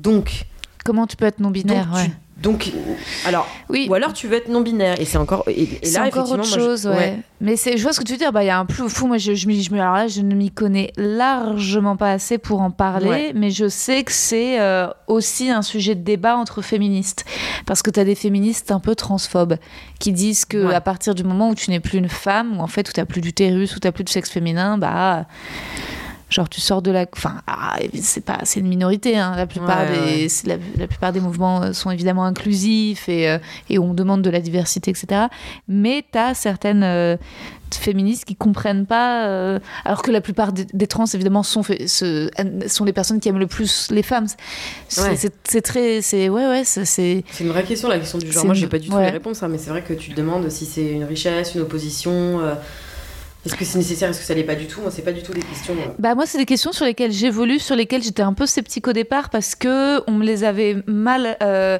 parce que je sais plus si je disais euh, ah ouais ça c'est vraiment un truc de nana euh, ou un truc de et qu'on on m'envoyait des messages notamment sur Instagram de tu n'as pas le droit de dire ça parce qu'il faut pas naître de gens. Et en fait ça m'avait braqué dès le départ ce truc de que ce soit dans mon spectacle ou sur machin de dire alors que je pense que la société fait qu'aujourd'hui, si t'es né euh, en 89, t'es constru- Ouais. enfin, t'as des Ouais, réactions qui sont liées à ton éducation, qui sont des Ouais. comportements, on va dire, majoritairement féminins. Ça se trouve, les nanas qui ont 10 ans de moins que nous, peut-être que, j'en sais rien, elles se situent un peu différemment. Peut-être qu'aujourd'hui, les jeux sont inventés différemment. Mais quand nous, l'époque Barbie, Bien Polly sûr, Pocket, C'est des grosses tu constructions, euh, bien sûr. c'est- Il faut déconstruire quoi. donc euh, c'est vrai que je sais plus si je disais, enfin tu vois, ça m'énervait de dire, attends, c'est comme les gens qui disent, ouais, mais il y a des hommes aussi qui se font violer, il y a des hommes qui se font taper, tu sais, genre, oui, Bah, ça, c'est quand même un truc, ok, putain. si vous voulez, ok, il y a des, C'est systématique. ça. c'est fatigant. Tu sais que tu fais ça, c'est un truc, mais tu te fous dans une salle, tu dis ça, il y en a pas un qui peut, peut pas fermer sa gueule quoi. Et ça n'a rien à voir en plus, vraiment ça n'a rien à voir. Tu vois, j'ai peur de rentrer chez moi euh, à, à minuit 30. Je, je, je l'ai souvent raconté ça, mais il y avait un humoriste qui avait fait ça. Moi, ça m'avait rendu folle. Il avait dit euh, Ah ouais, les meufs, vous êtes marrantes. Euh, euh, vous, le soir, quand vous nous appelez au téléphone euh, pour faire genre, vous nous parlez parce que vous avez peur d'un mec qui vous suit dans la rue euh, et que nous, on peut faire quoi en fait de là on est On peut faire quoi? Et je dis Ah, mais c'est pas drôle C'est pas parce que déjà, nous, on t'appelle parce que vraiment, en fait, on a peur de se faire violer à chaque instant de notre vie. Et en plus, toi, tu, tu fais une vanne sur le fait qu'on fasse semblant de te parler, tu vois, ou on fait genre semblant on est avec quelqu'un au téléphone parce qu'on l'a toute fait pour pas se faire violer. Et il y avait, le truc était repartagé, les gens étaient là, excellent et tout, mec. Et j'étais là, pas excellent, on a hyper peur, c'est pas drôle. Non mais meuf, c'est le Euh, tu te souviens du plateau qu'on avait fait ensemble ou pas? Euh, attends, c'était quoi le plateau qu'on avait fait ensemble? C'était le et qu'il y avait un gars quand même qui était arrivé et qui avait mis, tu te souviens ou pas ce moment? Qui avait mis sa musique, musique hyper de- forte et qui a fait, qui a dansé, il disait, et pourtant je suis pas pédé. Ouais, il avait mis euh, George Michael, il avait fait une entrée euh, sur ça. C'est d'ailleurs un mec qui m'avait dit après, euh, mais tu sais que ton sketch là, en fait, je l'ai déjà fait, c'est mon sketch. Quoi? J'avais dit, euh, ah bon? Je lui ai dit, bah mec, euh, je- désolé, vraiment, je lui ai dit, envoie-moi euh, si t'as déposé à la CCD quoi. et tout. Moi, vraiment, je Ça veux pas. pas la tête. Et en fait, pas du tout, il a jamais Non, fait ça. Il avait juste je sais qui c'est cet humoriste, hein, Ouais, c'est je serai obligée de biper parce que le ça, podcast mais- est de plus en plus écouté. Ça me fait chier au début, genre, je balançais la balle. Mais euh, tu te souviens pas qu'au moment du, des, du chapeau, tu te souviens de ce qu'il avait dit sur scène? Euh, non. Il avait dit quoi? Il avait dit Il faut donner au chapeau pour qu'elle, elle se fasse refaire les seins. Oh putain. Tu sais, parce que j'avais ma Mais blague parce sur qu'en fait, t'avais parlé, t'avais parlé des tétons laiteux, alors ils avaient en loge, ils étaient, parce que tu les voyais pas, Ah, mais ils étaient outrés, quoi. Ils étaient Mon outrés. Dieu, une Non, mais j'étais, sortie et il me l'avait Ouais. dit. Et elle me fait, ah bah, tu me les montreras. Ouais.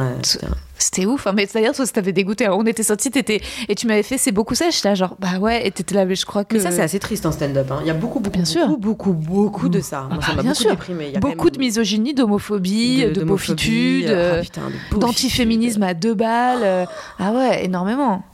Ah ouais, c'est terrible, c'est terrible ça. Putain, ouais, ça me déprime. Ah ouais, ouais, moi je sais pas comment j'avais, j'ai réussi à. Ah non, ça c'est.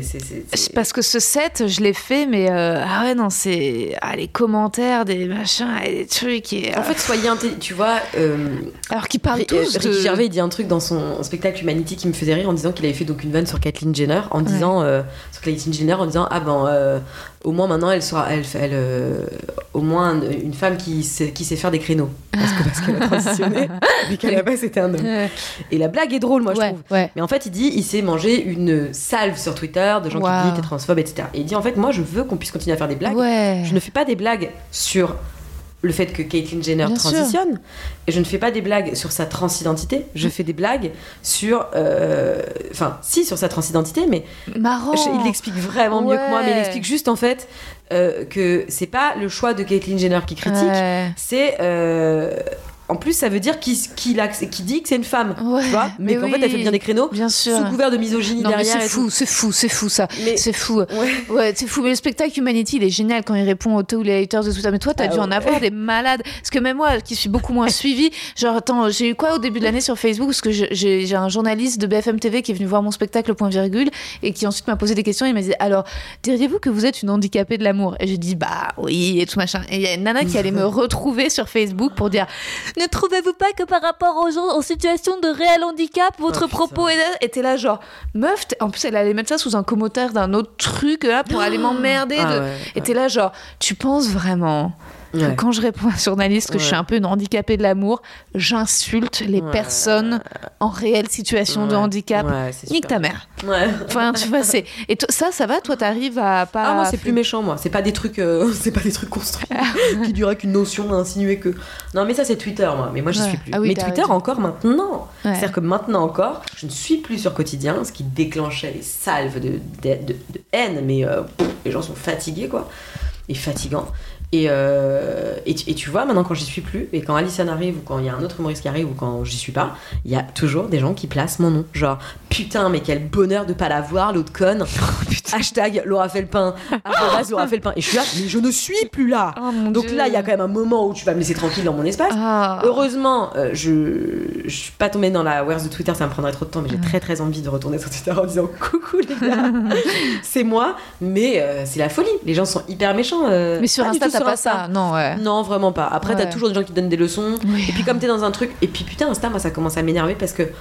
Putain, moi, moi, j'y mets du temps, quoi. Ouais. Et en fait, des fois, je donne des contenus. Ouais. C'est des putains de sketchs. Ouais. Des mini-sketchs, mais quand même, tu te fais chier. Ouais. Et euh, tu te dis, moi, je suis pas payée, en fait. Donc, Ouais. déjà, vous allez pas me faire chier le jour où je fais un partenariat qui peut me permettre de gagner 1000 balles parce qu'en fait, ben, il faut que je gagne ma vie aussi. Grave. Et en fait, euh, c'est une économie, tu vois. Euh, donc, Bien je sûr. vais faire ce que je peux pour Ah que ce soit ouais, ouais. éthique, pour que ça marche et tout, mais. Ouais, ils sont marrants, Tu, vois, gens. ils ont besoin de ça, de te catégoriser dans l'influence et tout machin. Je fais très peu de partenariats en plus. Mais bien vois, sûr. Voilà. Et surtout, ils ont tout le temps un avis. Et ça, c'est quand même symptomatique de notre génération Ah. Oui. sur Internet. Mais c'est de te dire, moi, c'est bizarre, mais ça me viendrait jamais à l'esprit de te dire, euh, salut, en fait, Raymond, j'aime pas ta musique. Je trouve que ce morceau-là, il est super, mais celui-là, c'est vraiment de la grosse merde. Je me dis, bah, tu sais, j'aime un album, j'en parle avec une pote, évidemment que je vais lui dire ça. Oh. Mais c'est Oui. bizarre de venir chez moi et me dire, alors, la prof d'escalade, Ouais. c'est super. En revanche, euh, la mathématicienne, j'ai pas aimé. Tu sais, t'as envie de dire, bah, un- déjà, c'est un contre-compliment, tu vois. Et ça, les gens, ils font Non tout mais le temps les, ça. les gens sont super passifs-agressifs, genre ils peuvent pas t'envoyer juste un truc positif, ils ont du mal à envoyer du love. Ou des fois, ils disent des trucs, t'es genre. Je, je te conseille. Là, Cédric, il y a pas très longtemps, il a, il a, il a chanté une chanson. C'était la première fois qu'il le mettait sur Insta. Il Ouais. était. pff, ça lui met du temps, il est, tu vois, il a peur et tout de le faire. Et il y a quelqu'un qui lui écrit genre. euh, euh, tu lui diras que c'est super ce qu'il fait, euh, s'il prend des cours de chant, parce que là il doit être à 20% de ses capacités, le mec il va, et je t'ai- c'est pas un compliment ça, C'est pas un compliment. c'est pas un C'est compliment. pas un compliment. C'est pas un compliment. Non. Est-ce que c'est pas typiquement français ou tu penses que c'est partout pareil? Mais ça- alors, les gens disent c'est la rançon de la gloire. J'ai fait un podcast hier, Ah. bon 79e podcast de la semaine, J'avoue. où vraiment on parlait de ça et on me disait c'est la rançon de la gloire. Et je disais oui et non. Ouais. Parce que moi je vais pas chez le boulanger, je lui dis pas oh, grave, sois vraiment, juste dans cette le farine. Ouais. Tu vois, en fait, tu prends pas la farine que t'aimes pas, tu manges pas la baguette que t'as pas envie de Mm. manger. C'est pas très grave, tu vois. Ouais. Mais c'est pas, ça peut pas être constructif. Déjà, quand tu, tu vois, tu peux, si tu dois faire en fonction de ce que les gens t'écrivent, bah tu, tu, tu- tu peux rien faire. Ah tu peux pas écrire ton spectacle, c'est pas possible. Ouais. Parce que l'autre, ça va pas lui plaire, Ah machin. bah oui, Donc tu non. t'entoures d'un petit cercle de gens qui peuvent intervenir où tu Ah leur dis tiens je te fais le lire, tu me dis ce que t'en penses. Ouais. Mais surtout ça donne encore la, la possibilité à lui de communiquer mais à la fois aussi de toujours les gens donnent. Mais souvent c'est gentil tu vois je peux Bien pas dire. sûr, souvent c'est gentil. Mais C'est euh, bien sûr. c'est juste bon voilà c'est du, c'est du travail et... euh, Mais et moi, ça me le- vexe à chaque fois. hein. Ouais c'est vexant. Ouais. J'arrive pas à trop à me détacher. Et en- alors j'imagine si j'étais à New York, je sais plus. euh, hier, je reçois un message d'un gars. Salut, ouais, je suis auteur. J'aime bien ce que tu fais. On devrait bosser ensemble. Et, euh, et j'arrive pas juste à me dé... et, et je lui ai répondu en toute sincérité. Pour Mm. le moment, je ne cherche pas de co-auteur. Mais si je puis te donner un conseil pour la suite, il n'y a pas ton nom et ton prénom. Il y a juste Rom X et ensuite Rom X33V. et ton profil est en privé, donc je peux pas te googler, je peux pas savoir ce que tu as fait, euh, Ouais. je peux pas accéder à ton CV. Donc mon conseil serait si tu cherches à écrire euh, avec des gens que tu que, que- eh ben, de peut-être mettre un, un lien euh, en partage vers un court métrage que tu as fait ou si Ou tu es représenté Un profil LinkedIn. un profil LinkedIn. mais, mais, enfin, tu vois, c'est bizarre que tu dises, bah, ouais, on devrait être à force. Je, tu- Bah tu mec, vois, je- genre, en fait, je tu- bosse, si t'as tu- vraiment oui, et tu moi, me dis, j'aime bien ce que tu fais. Bah, parce que j'ai partagé ce que j'ai ouais. fait. Partage-toi ce que t'as fait. Et il a répondu juste, merci, mais hyper froidement, alors que j'avais répondu. Mais, tu sais, genre, c'était très passif, c'était grave. Et j'étais là, genre. euh, Ouais, ou les gens, tu sais, qui en te. vrai, c'était pas méchant ce que je lui disais, c'était juste, franchement, ça se trouve, t'es un mec passionnant, mais il faut qu'on le. Comment Genre, genre, je vais te répondre. Tu fais quoi mais moi, ce des fois, c'est des trucs trop bêtes, tu vois. Mais c'est des trucs genre. euh, Il y a une meuf l'autre jour, elle m'a écrit. euh, Par contre, c'est non, ce pull aubergine. Et tu sais, je sais pas, j'étais un peu fatiguée, tu sais. Et d'habitude, je réponds pas, tu vois. Et juste, j'ai répondu, j'ai dit, déjà, c'est pas aubergine, c'est bleu ciel. Et après, j'ai dit un truc genre, mais vieille meuf, j'ai pris le seum, tu vois. Et j'ai dit, et en plus, putain, vraiment, qu'est- j'en ai rien à foutre. Ah, ah, ah. Et tu vois, en fait, j'avais, j'avais, c'était méchant, j'avais dire, mais c'est nul en fait. J'ai Ah l'impression d'être en cinquième et tu me tires les cheveux et tu me dis, ah, t'es trop nul. Et je dis, ah, ta gueule, tu vois, Hmm. c'est chiant. Et du coup, ça, c'est chiant. Par Grave. contre, les gens, ils t'envoient du love, c'est enfin, Bien sûr, et là, ouais, ouais. hein. Et même la critique, elle est hyper oui, constructive. oui, mais oui. Dans la mesure où, euh, tu vois, euh, où on te dit des choses qui te. Qui te... En fait, dans... c'est un métier, voilà. Et c'est un Oui, métier. il y a des critiques que tu prends. Moi, j'ai pris beaucoup. Moi, la plupart de mes Ah, auditeurs du podcast m'ont envoyé. J'ai reçu suffisamment de messages parce que je faisais trop de. À chaque fois que j'étais d'accord avec l'invité, je commentais beaucoup en faisant. Hum, Mm. hum. Et en fait, il se trouve que dans le son, moi, ça nous paraît rien dans la vie. C'est vrai que souvent, j'étais. à. Ouais. En fait, le. hum, Ouais. Occupe l'espace. et beaucoup de empêche, au euh, micro en fait c'est un truc ouais. le micro reconnaît vachement ce Ouais. ce- Ouais. donc en fait c'est très fort c'est très fort et, euh, et j'ai reçu plein de messages franchement je vais pas mentir des messages d'insultes de ce podcast et euh, la conversation est géniale ton invité incroyable le tout gâché par tes. j'en ai encore dans les commentaires tu sais mais tu sais des gens qui maintenant me disent dans l'épisode avec Malkovich il y, a- il y en a moins bravo enfin on a moins de hum ou il y a encore des hum je les ai comptés et t'es là genre Ok les gars, je sais pas si vous avez remarqué, mais en tout cas cet épisode avec Laura Felpin, je n'en ai fait aucun. Donc je comprends, et même moi en fait, c'est-à-dire qu'à la fois j'ai trouvé ça violent la façon Ouais. que certains ont eu de me le dire, Ouais. mais j'ai essayé de travailler dessus, Ah, j'ai ouais. essayé de, au Mais montage c'est audio, bien, mais voilà, de- mais de- de- tu vois. c'est- c'est super. Voilà. Tu vois, moi, il y a des trucs que je suis capable d'entendre et tout. Après, Oui. euh, quand il y a un mec qui me dit, euh, tu vois, euh, elle, en- ou alors les gens qui te donnent des suggestions pour faire des trucs, mais, mais comme si, ah tiens, euh, tu peux faire ça, ce serait marrant, Et t'es là, ben ouais, tu au pire, viens, mets la pièce, et puis moi, peut-être, je vais me mettre en marche et je vais te faire un truc sur un vendeur de fruits, tu sais. Genre, mais non, mais tu vois, tu crois que c'est quoi ma journée en fait? Tu sais, les gens ils fantasment un truc et c'est pour ça que je dis que les réseaux sociaux c'est grave parce qu'en fait on y croit tous à ce truc là les gens croient vraiment je pense que toute ma journée je suis ah, tu vois je suis avec mes stories mes machins Après, c'est aussi une source d'amour. C'est-à-dire que. Et, c'est vrai que tu peux. source d'amour tu peux croire que. pendant trois jours, je suis en PLS, moi. Ouais. Je suis là, genre, qui m'aime? Qui veut me le dire? Tu sais, C'est Ouais, horrible, alors ouais. que, évidemment. euh, C'est une gratification mais c'est génial. extraordinaire. C'est génial Instagram. Ah. Jamais, jamais, euh, et même les gens. euh, Là, je dis ça, c'est des minorités. Oui, bien sûr. des minorités, mais en fait, c'est, tu vois, il y a une, une vidéo de Swan Périssé qui est sortie il y a pas longtemps. J'ai une passion de Swan Périssé. elle est moment, formidable. Je l'adore. Où je regarde ses vidéos YouTube et tout. Et vraiment, c'est le seul contenu que je vais voir sur YouTube, c'est quand Swan parle parce que j'adore Ouais. Et je vois euh, un truc où elle dit mes, mes trois plus gros bad buzz ou je sais pas quoi. Et donc, elle raconte les bad buzz qu'elle s'est pris, euh, notamment Pipi dans Paris. Là, je sais pas si tu te rappelles, elle avait fait un plus. Pour la, pour la mairie de Paris. Qui était, c'est vrai, elle, elle en parle. Elle, elle avait fait une DA de ouf. Ou, euh, tu l'as pas vu ce truc-là? Il y a Freddy Gladieux dedans aussi, Laura vu. Je- Ah ouais, je l'ai pas, c'était je l'ai pas raté. pipi dans Paris. Et genre, Ah, je voulais rater ce truc. il faut que tu le vois parce que Grave. moi je trouve ça hyper drôle. Ah Mais ouais. effectivement, ça a fait un bad buzz de ouf. Les gens ont dit c'est là que part no- notre argent, l'argent du contribuable, machin. Donc c'est- devenu un bad buzz de ouf. Et euh, elle parlait, bref, des gens qui, qui, la, qui la critiquaient. Ça, c'est une des choses, mais je m'égare parce que ce qu'elle disait surtout, c'est les gens qui la critiquaient sur, euh, sur sa personnalité. Et elle dit c'est que c'est vrai que ça va être que 1000 Mm. euh, commentaires sur un million de vues, Mm. sur un million de commentaires, donc c'est proportionnellement pas grave, mais ça touche vachement. Et elle, ça l'a vachement modifié dans pendant un temps dans son rapport à la caméra, à l'autre. euh, elle, elle en dormait plus. Enfin, tu vois, je sens que vraiment ça l'a ça l'a perturbée, tu vois. Et euh, et c'est vrai qu'on est des êtres humains, quoi. Ouais. Donc en fait, des fois. Faut faire attention à ça. Et Bah moi, je me battrai toujours, et j'en parle tout le temps dans tous les podcasts, pour qu'à un moment donné, il y ait des choses qui soient punies par la loi, parce que nous, on a les épaules, mais un enfant de 15 ans qui voit des trucs genre harcèlement. toi et tout, Ouais. c'est grave en fait. Ouais, ouais, c'est grave. Mais c'est quand même surtout, euh, surtout sur les femmes, les femmes qui ont une forte personnalité. Putain, qu'est-ce que tu t'en prends euh, dans la gueule, quoi. Euh, Ouais. Il y a Oh, un putain, truc ouais, euh, quand même. euh, Est-ce que tu peux encore lire quelques petites questions parce qu'elles ont l'air d'être très drôles ces petites euh, Alors, cartes. ce que je te proposais, c'était ou les cartes, ou en fait, vu que je veux Ah surtout oui, pas te mettre en retard, Pardon, te poser les questions finales du questionnaire de Proust. Allez, Mais je te propose encore deux, trois petites cartes Ouais. marrantes et ensuite les questions plus genre deep du questionnaire de Proust. ok. Parce qu'il y a toujours une ambiance un peu genre la musique classique arctique avec ces questions-là, qui n'est pas le cas de ces questions-ci. L'euthanasie pour ou contre? Pour Pour de ouf. fois mille. La galanterie pour ou contre? Pas facile.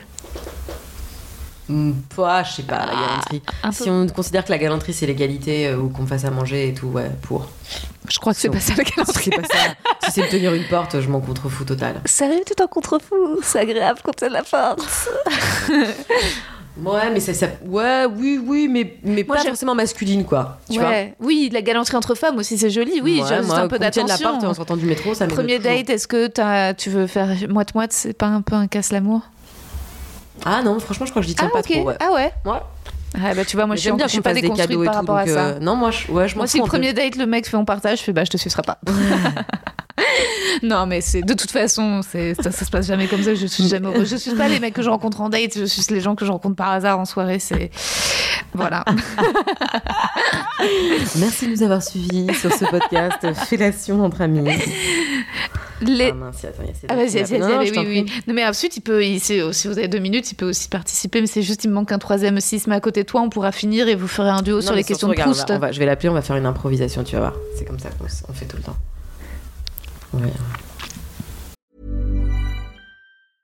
When it comes to your finances, you think you've done it all. You've saved, you've researched, and you've invested all that you can. Now it's time to take those investments to the next level by using the brand behind every great investor, Yahoo Finance. As America's number one finance destination, Yahoo Finance has everything you need, whether you're a seasoned trader or just dipping your toes into the market. Join the millions of investors who trust Yahoo Finance to guide them on their financial journey. For comprehensive financial news and analysis, visit yahoofinance.com, the number one financial destination, yahoofinance.com. J'aimerais bien que tu l'aies euh, dans, dans le truc, mais, Mais ça grave. marchera peut-être pas. Ah, Ah, Oui, bonjour monsieur, c'est mademoiselle Felpin du cabinet dentaire. oui, bonjour. Je- Je vous appelle par rapport à votre couronne. Oui, bah, je l'attends en fait. Moi, la, la- la couronne, elle est arrivée chez vous, ça y est? Oui, elle est arrivée, elle est en or massif. D'accord, très bien. Et donc pour la pause, ça se passe comment? Cédric, tu es euh, en direct sur le podcast de Rosa Lorstein. je ne peux pas te répondre car je suis en train de l'enregistrer. euh, Putain. mais que se passe-t-il? Dis-moi vite. Mais non, mais tu m'avais pas dit de venir à 10 vers midi chez toi? Oui, c'est ça Ok, bah là, je pars de chez moi. Ouais, Et bah- tu répondais pas et qu'il est midi et demi. Pas de problème. Bah, on se rappelle alors. Ok, À tout de suite. Au revoir Cédric.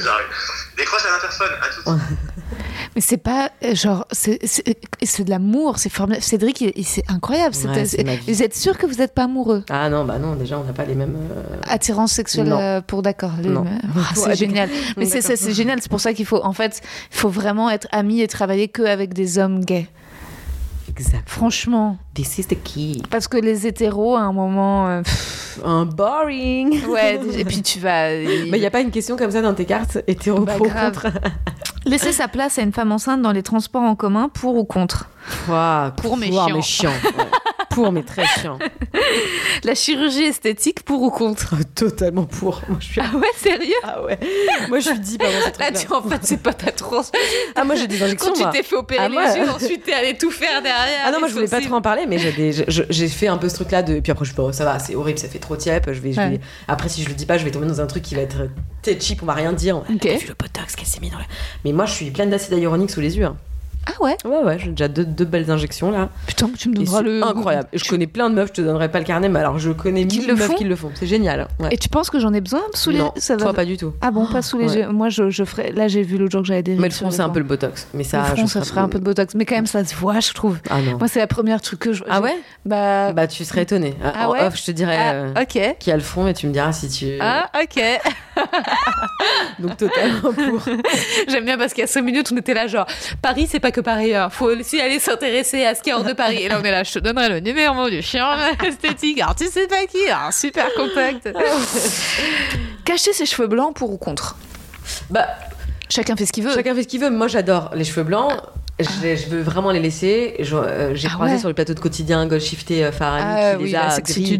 Ah et je lui ai dit, mais en fait, Sublime. sublime. Elle m'a dit, Oui. euh, Oh, merci, je voudrais le garder, mais je crois que pour le prochain film, je vais devoir. Je lui fais un accent qui n'est pas le sien. Ah ouais. Mais euh, Après, c'est Gold Shifté Farani, quoi, tu vois. elle m'a, elle, c'est la meuf qui m'a donné le plus de force, qui m'a. J'ai Ah fait un sketch, j'ai été morte de rire. Après, elle m'a serré dans ses bras pour me dire, Oh, je t'adore, je te trouve très drôle. Et j'étais là genre. Mais moi je t'aime en fait. Gold Tu me diras après en off, genre les Mm. comédiens qui ont été chiants et pas et Ah pas ouais, rigoleurs. ouais, ah t'inquiète putain. pas. Ah ouais. Ouais. pas je te dirai. Ouais. Les gens ils sont decks, on a genre putain la meilleure partie du podcast. François Civil et non c'est faux. Non, non. non. C'est vrai. Ah non, en direct, non, super sympa François Civil. Non, moi j'adore François, mais j'ai j'ai vu de. Ah, j'adore si François aussi. On dit François On dit pas son nom de famille j'ai tourné avec euh, François, tu sais, dans, dans le film de Clapiche Ah oui. euh, Ah non, de moi, donc euh, c'est une merveille. Mais j'ai trouvé que sur le sketch que vous aviez fait, il y avait Clapiche, lui et Anna Girardot, qui venaient en promo. Euh, mais en fait, et ils étaient un peu. euh, ouais, ils étaient un peu éteints, mais ouais. franchement, il, était euh, quand même euh, bon camarade. D'accord, tu ok, vois. Ok. Non, j'ai vraiment eu pire. Ah ouais, tu me diras. L'épilation intégrale pour ou contre? Pour parce que chiant de le refaire à chaque fois, Bah mais oui. contre en même temps parce que pas sûr de savoir comment je vais assumer mes poils à long terme en fait. Bah, ça, c'est mon spectacle. C'est le sujet. Parce que quand même, euh, putain, euh, moi je trouve ça gonflé là de nous dire maintenant euh, faut tout laisser pousser. Alors déjà d'une, moi j'ai tout laissé pousser pour dire la vérité. Euh, j'ai laissé pousser. euh, Avec l'accent qui est revenu pour vous ça. dire la vérité, j'ai tout laissé pousser. Euh, mais c'est insupportable. Ça me gratte. J'étais là dans mon. En fait, j'ai vraiment. Tu sais, j'étais là pendant des mois et tout. J'étais là. Et après, moche, fait, les poils. Mais attends, j'ai le choix en fait. Ouais. Que, que- que- stop, ça me saoule. Ouais. J'ai fait non, mais je me, je m'épile, tant pis. On a le droit de Euh, je m'épile le maillot, je m'en fous. aussi, et ça me- ouais. Parce que je trouve ça. Cléopâtre s'épiler, euh, voilà. Mais tu vois, il a fallu que j'ai cette phase pour me rendre compte qu'en fait là, ça me convenait pas à moi. Ah ouais, d'accord. Après, bah moi je passe pas le cap euh, des poils sous les bras. Euh. tu t'épiles pas les poils sous les bras Si, je les épile justement, Ah oui. mais j'arrive pas à, ne- à les laisser pousser. euh. Mais moi, je peux pas. Les... Ma mère, tu sais, se, se, se- se- elle s'épilait pas les poils sous les bras. Donc Ouais. ma mère, elle était toujours Ouais. comme ça en vacances avec les. Et, et, et, et c'est vrai que j'ai eu cette mère MLF génération, genre je me laisse pousser les poils sous le bras. et en Forget les vrai, poils de euh, ma mère. Ma mère, elle a des poils, c'est laisse, laisse tomber. Tu peux faire un tapis avec euh, les poils des avant-bras de ma mère. J'ai fait une énorme erreur quand j'étais au lycée. J'ai rasé mes avant-bras euh, avec une copine, ce qui est une très très. Moi, j'ai plein de poils sous les- sur les avant. Mais ce qui est une, une- une chouette idée, puisqu'après ça repousse comme une sorte de barbe, hein, tu vois. Hipster des avant-bras. Et euh, en gros, genre vraiment, ouais, j'ai fait une blague de vieux. Et en, en gros, vraiment, du coup, ça repousse, tu vois. Sauf que je les épile maintenant. Et ma mère, elle- ma mère qui n'est pas du tout, qui est une meuf hyper nature et tout, elle s'épile quand même les avant-bras parce que c'est les avant-bras de ma mère, c'est la Sicile, euh, c'est. euh, moi, juste les avant-bras, tu penses à Al Pacino, quoi. tu te dis pas euh, Christine, tu vois. Ah ouais, Et du coup, quoi. On s'épile, on se fait des trucs Ah ouais. d'épilation d'avant-bras. Ah ouais, ouais, moi je me suis déjà fait. je- Ouais, dès que c'est l'été, je les épile aussi. Ah ouais, les avant-bras, je fais les avant-bras. Ah, ouais. Après, ouais, il y a des trucs que j'ai du mal à laisser pousser, genre les sous les bras, euh, les jambes. J'ai du mal à un moment aussi non, à laisser non, pousser. pourquoi les... Ouais. voilà, ouais. Je sais pas. Non, non, après le souci c'est que moi, comme je le raconte dans mon spectacle, j'ai fait le maillot et résultat, je trouve qu'ils sont pas allés de ma morte et que résultat, il... j'ai. Un... Tu l'as fait au laser? Je l'ai fait au laser il y a 10 ans, j'ai fait l'épilation définitive du maillot et c'est ce que je dis, c'est que voilà, je- dans mon spectacle, parce qu'il faut bien exorciser le truc, mais que c'est que résultat, ça me fait un peu, j'ai un peu une petite chatte d'enfant en vrai, tu vois. Bah ouais, hein, bah c'est ça, hein, l'épilation intégrale, c'est ça. hein. Et je trouve que ça fait pas très daronne en fait. Je trouve que ça allait à 24 ans et je trouve que là à 31 ans, et chaque année c'est un peu plus pire, tu vois. Chaque année, la dichotomie. pensé à ça, putain, c'est vrai, on pourrait plus se permettre d'avoir ces chattes là. Tu vois, en vrai, à 36 ans, j'aimerais genre avoir une chatte de film d'auteur, tu vois. À 36 ans, j'aimerais avoir une chatte du cinéma français. euh, on aimerait peu être Marion Cotillard grave. dans Les fantômes d'Ismaël. Alors que, ouais, exactement. Alors que non, en fait, j'ai une chatte de Ouais. millennials, de, j'ai une chatte de genre année 2000, j'ai une chatte de, chatte de quand j'écoutais Katy Perry à 16 ans au lycée. Sauf que je peux pas avoir cette chatte-là à 36 ans, quoi. C'est ridicule. C'est pas grave. Mais, euh, c'est la vie. Ouais. Faire pipi assis quand on est un homme, pour ou contre? Hmm. Ah, pour. Ouais. Ouais, pour. Attention à l'abus, parce que moi j'avais un petit copain qui faisait pipi, caca- enfin tout. L'as dit caca, c'est qu'il vaut mieux. Il vaut mieux. Le gars qui vise avec sa merde, c'est un petit peu dangereux. Mais il passait. J'ai l'impression que les mecs sont tellement heureux quand ils peuvent s'asseoir aux toilettes qu'ensuite ils y passent leur vie, ils en Ouais. sortent plus jamais. Ouais, Tu putain, dis hein, quand il arrive. expérience- Quelle Non, ensuite, il faut qu'on est pas arrive, encore au, faut ensuite au questionnaire de Proust. Les révolutions pour ou contre? Tu m'as dit, Pour. tu m'as dit quelques questions, puis je t'ai fait tout le jeu. Pour. quoi. Ah non, j'adore. Pour. Oui, pour, Mm. Pour. bien sûr. Faire grève pour ou contre? Pour. Pour. Chiant, mais pour. oui, parfois chiant. Bah, chiant quand. Non, parce que pour les chiant gens quand du- c'est les RATP, chiant, mais pour. pour les, pour gens, eux. pour les gens du spectacle, entre euh, les attentats, euh, Ah ouais, les chiant. gilets jaunes, Bah, on a un peu bouffé euh, les grèves, cette année. Ouais, puis ouais. le Covid, bah, ça fait 3-4 ans que Qu'on n'est plus trop, on n'est pas dans la CGT non plus. un peu du rail. La guerre, pour ou contre? Contre, putain, j'allais dire pour parce que j'étais sur une lancée. J'ai vraiment mis une fraction de seconde à faire genre ouh, contre. Non, non, fondamentalement contre la guerre. hein. Ouais. Guerre à la guerre. J'ai l'impression que c'est vraiment une question. Miss France. euh, pour ou contre la guerre hein. Mm. Ouais. Bah parfois, faut mieux, faut mieux participer à la guerre. Pour que, enfin, je me dis en même temps, si les Américains, ils étaient pas entrés dans la guerre, t'imagines, il y aurait toujours genre là des camps à Auschwitz. Maintenant, il y aurait plus de juifs, tu sais, ils seraient arrivés à cette génération, ils auraient continué à exterminer d'autres gens. Enfin, tu vois. Oh la Mais, euh, vache, ouais. Tu- ouais. Donc parfois la guerre euh, contre, mais en même temps c'est bien de. S'il Bah, faut contre, mais- intervenir. Contre, euh, mais pour si elle se termine, évidemment. voilà, oui. Dans ce sens-là, oui. Ouais, je te sauve hein, sur cette question. donner la fessée aux enfants pour ou contre. Mm. Bah, tout- en toute sincérité, mon père ne m'a jamais mis de fessée. Euh, par contre, il était d'une hystérie totale. Donc, tu sais, il avait la main qui. tu- tu vois, et c'était pire que de se la prendre. Alors que ma mère, elle disait rien, elle s'énervait pas. Et quand, elle, sent- quand ça partait trop pour elle, c'était trop, elle pouvait plus gérer elle pouvait, elle pouvait plus. On montait dans notre chambre et la coup de pied au cul, genre surprise. Bah, on s'en rappelle mieux quand même. Donc, quand même, pour. Ouais. Mais, suis pas pour frapper les enfants, nous, on mais- le fera pas avec. C'est notre génération. C'est que nous on a été élevés comme ça, mais nous on le fera pas. Je pense, Je pense que, je le ferai pas. Mais je On le pense fera pas. a- T'habites à Montreuil. Ouais, on le fera pas, T'imagines, mais en je vais même être la temps, seule. je préfère, euh, tu vois, donner une fessée à mon enfant que, que, par exemple de l'attraper tout le temps par le bras, hyper stressé, tout le temps en train de le. Tu vois, parce qu'il y, y a des trucs qui sont Ouais, pas tapés. oui, il y a des gestes qui tu sont que oppressants. Le parent, mais en même temps, c'est vrai. J'ai une copine qui a des enfants qui m'a dit ça la dernière fois. Elle m'a dit j'ai vachement envie de la taper parce qu'elle me rendait ouf, tu vois. Ouais. Elle me dit, mais en fait, je me suis dit, bah, je, en fait, je vais taper dans le canapé, ça va, ça va, c'est ça que je vais chercher, c'est pas de taper ma fille, tu vois, qui va Ah. Changer le truc, c'est. Ouais. Donc elle a, elle, a, elle a tapé dans son coussin, ça allait très bien, mais, euh, mais voilà quoi, tu vois. Non, donc contre, allez, contre. Ouais. Contre parce qu'on est euh, à Montreuil. c'est clair. Clair. Euh, les sextoys pour chiens. Pour ou contre? Ah, totalement contre. Contre Quel enfer. Dépenser de l'argent pour.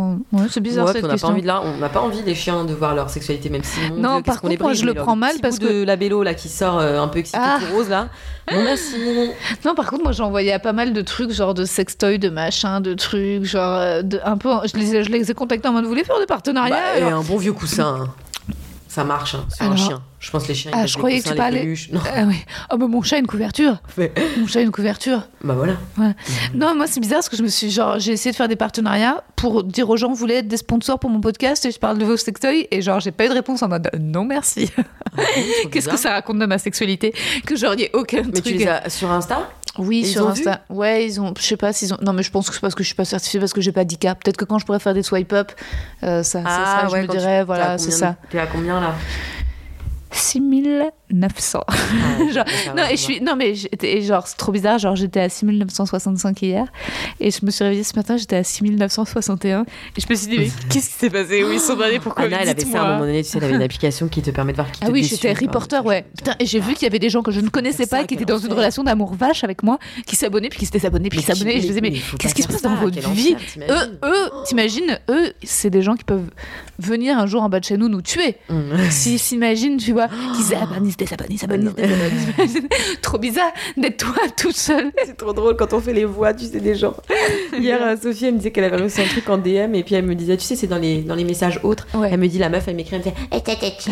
Et je lui dis, ah, tu imagines qu'elles ont la voix comme ça, les meufs qui t'écrivent en DM C'est clair. Mais ouais, clairement, non, non, clairement, moi, je fais pas ça. T'es fou, quoi. Ouais. Reporter, là. Non, mais parce que t'en as trop. C'est ce que quand t'es plus à 200 000 abonnés, t'as pas. Mais reporter, quand t'es à 6 Oh, 000... quand même, une fois, hum, il y a eu Pierre Ninet qui s'est abonné à moi, Ouais. mais il s'est abonné à moi. Alors que pour moi, ça faisait vraiment deux ans qu'il était abonné. Ouais. Donc ça veut dire qu'il s'est désabonné. tu vois. Oh Et je lui ai quand même dit, ah bah ok. Mais, euh, mais en fait, euh, Ah, bah, c'était une erreur, je pense, Pierre, si tu m'entends. hein, c'était une erreur, Pierre. Pierre. Mais il y a des gens qui se il y a des gens qui se désabonnent. Moi parfois je- Ouais, et, et c'est très délicat parce que moi je préfère toujours genre m'abonner en masse quitte à être abonné à Ouais. plus de comptes que voir des gens qui genre m'ont pas se sont pas abonnés des gens genre le Paris Podcast Festival que j'ai fait il y a 5 mois. Ouais. Les gars, je pensais que vous vous étiez Ouais, abonnés. ouais. Genre, tu vois, j'ai refait un truc ah ouais, et là j'ai vu genre Paris Podcast. Je dis, oh, attendez, vous avez 400 abonnés Genre, j'ai fait 50 stories pour vous. Euh, Ah. Là, je trouve que le rapport de force, c'est. Oh, ça- en fait, j'avais envie de leur envoyer genre too late. Et, genre et de moi me désabonner. Vas, est-ce que Non, tu vas mais- couper ça? Non. D'accord. Non, j'ai une vraie susceptibilité là-dessus. Euh, Nina, si tu m'écoutes, je sais pas si c'est toi qui gères le compte. Too late, euh, l'abonnement? Enfin, tu vois, je trouve que là, c'est. euh, Ah bah moi quotidien c'est abonné à moi euh, de septembre là de cette année. Donc euh, j'ai dit au CM, vous foutez de ma gueule ou quoi? C'est Oui, quand même. Je suis C'est 4 fois par semaine là, faut, faut, faut liker quoi.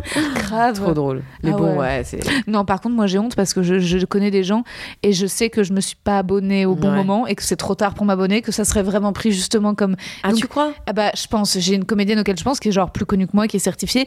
Je vois de temps en temps, genre elle like, elle regarde et moi je suis pas abonnée. Je me dis c'est trop tard en fait dans la hiérarchie pour m'abonner à elle. Ah. Donc dès que je vois qu'elle like, je suis là genre ah putain, c'est vrai que cette meuf, je suis pas abonnée. Et donc genre, je vais liker en masse toutes ses photos en mode ah mais je te kiffe. hein.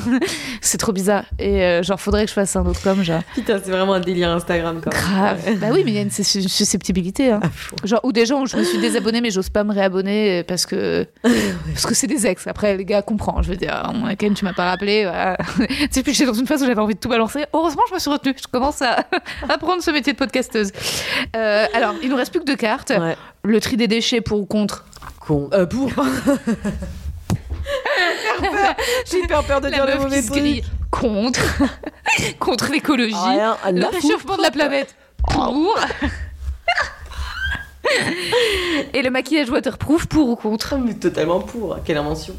Un peu flippant quand même. Ah Euh, ouais je sais pas, tu te dis, mais pour, mais, Mais parce qu'on imagine, quand on imagine, on imagine toujours des, des meufs de natation synchronisées comme ça, impeccables, qui sortent de l'eau. Ouais. Non, waterproof, moi j'ai que des, des mascaras waterproof. J'ai tout le temps les yeux qui coulent, donc Ouais, euh, je serais foutue autrement. Non, non. Ouais, mais je trouve ça beau le maquillage qui coule. Je sais pas, j'aime bien. Ouais, c'est beau. Ouais. Dans un roman, c'est beau. Ouais, c'est vrai.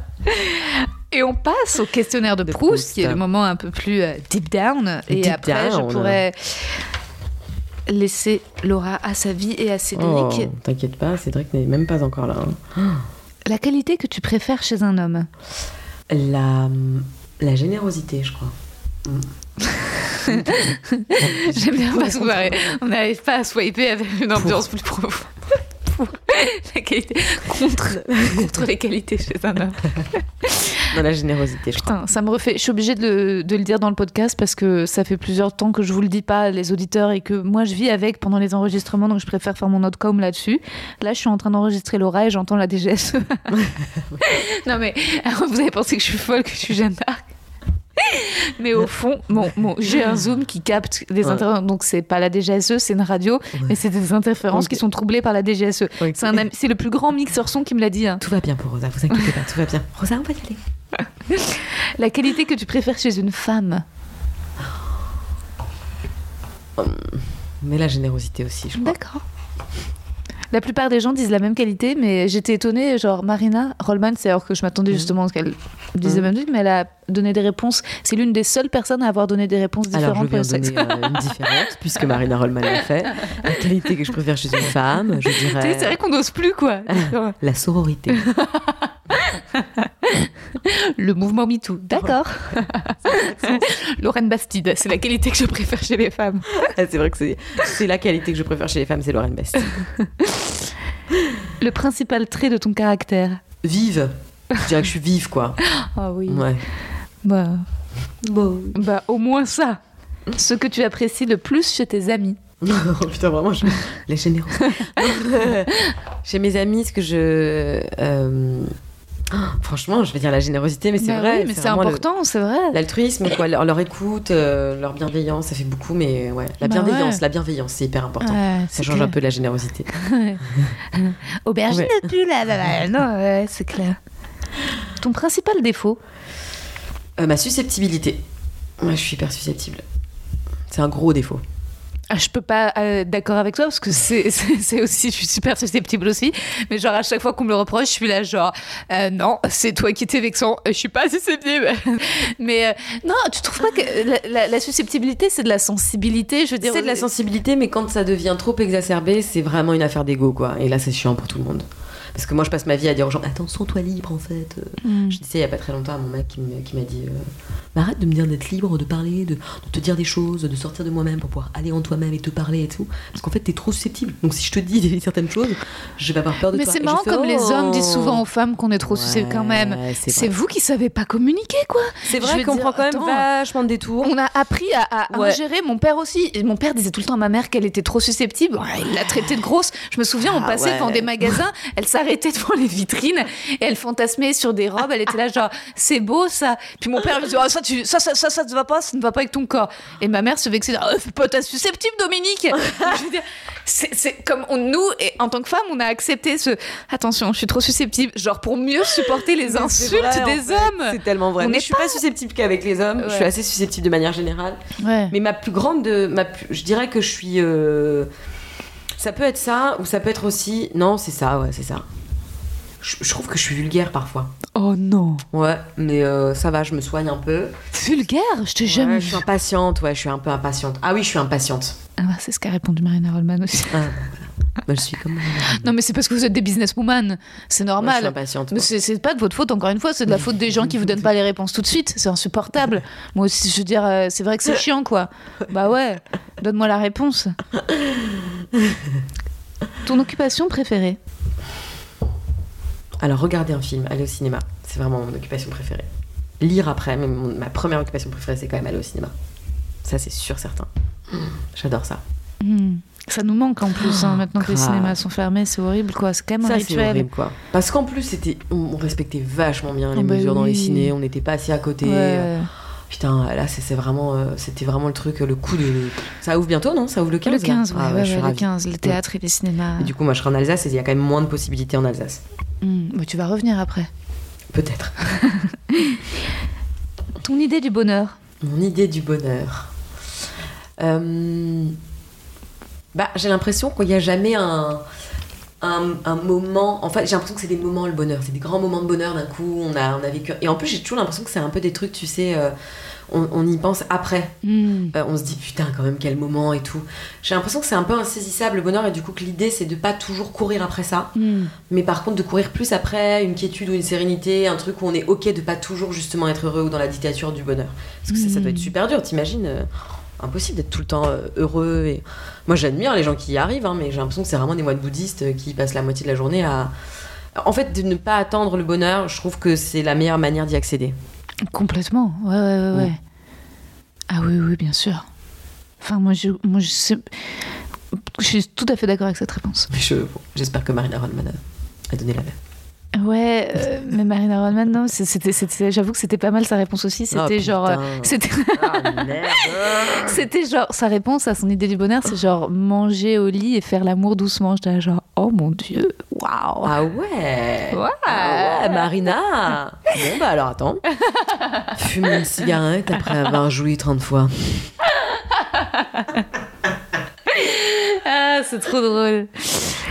C'est marrant, ça, ça marcherait pas du tout avec les mecs. quoi. C'est marrant parce que t'as vu nous comment on se met dans un truc de d'admiration et de machin. Je veux dire, tu sais, qu- quand j'ai fait le podcast avec John Malkovich, j'ai euh, j'ai envoyé euh, lundi euh, donc à mes 30, enfin John était le 30e, donc à- j'ai envoyé 29 messages en DM à mes 29 mecs que j'avais invités jusqu'à présent Ouais. pour leur dire je t'annonce que tu as officiellement participé à un podcast aux côtés de John Malkovich. Voici le lien. J'espère que tu écouteras, que tu aimeras et que si tu as envie, tu pourras partager. J'ai reçu genre juste des pouces, ou ok. Aucun partage, aucun gars n'a fait une story en mode hey, euh, j'ai participé à ce podcast, ça reçoit jamais. Et, en vrai, et après, au lieu de leur en vouloir, j'ai eu honte. tu sais, j'étais genre, mais Rosa, arrête de demander des trucs aux gens, c'est sale, enfin, tu veux pas, tu peux pas attendre tout simplement que les riche, Rosa. Bref. J'étais là genre, les- les- les- tu peux pas forcer le désir des gens. Ouais, tu peux pas forcer le désir des gens. Les gens partageront quand ils auront envie de partager. N'envoie pas des, des- des- des messages aux gens en disant s'il a envie de venir partage. C'est insupportable, Rosa. Tu- Mais bon, bref. Mais, mais c'est vrai que j'ai eu des gars qui étaient là genre cool, John, genre, genre euh, je- quand j'avais dit à quelques invités que j'allais recevoir John Malkovich, Ouais. là genre ouais. Si, si, ils se la jouent en mode. Donc, T'imagines, eux, John Malkovich, sont là, bah, il, il raconte ce qu'il va raconter, mais moi, ce que je. En tout cas, moi, mon point de vue. Alors que nous, on est là. euh, alors, par exemple, elle, que j'admire beaucoup, bah, si elle dit ça, c'est marrant parce que ça évoque chez moi le. Enfin, c'est un- incroyable. Incroyable. C'est c'est frappant de le voir avec le podcast. Ouais. Euh, Les auditeurs le verront, vous me direz en commun, c'est quand même fou, quoi. Euh, un don, un talent que tu aimerais avoir? Dessiner. Comment aimerais-tu mourir? En, en m'endormant. En m'endormant, euh, vieille, euh, tard, euh, heureuse. J'aimerais bien. Dans une petite cabine au bord d'un lac au Canada, Seule. Mon corps serait retrouvé du coup deux, trois semaines après. avec des, tonnes- des tonnes de pages d'un roman qui serait hyper loin en fait de l'univers qu'on te connaissait. Tout l'état d'esprit actuel. Ah putain, ça c'est dur. hein. Vraiment, euh, je suis à la fois au top et au plus mauvais moment de ma vie. je suis dans cette espèce de, tu sais, de truc de des fois je marche et je fais Ah, j'ai une vague là qui arrive de tristesse, ça me prend d'un coup, je suis mal. Non, non, je suis pas, euh, je suis pas au top. Je suis, et en même temps, je suis hyper active. euh, Enfin, et en même temps, je déclenche plein de projets et tout. Donc, je suis dans, entre ces deux énergies. Ce qui est fatigant. Non. I know. Mais c'est la vie. ouais, c'est la vie. Et avant-dernière question, les fautes qui t'inspirent le plus d'indulgence Les fautes d'orthographe, euh, moi j'en fais beaucoup.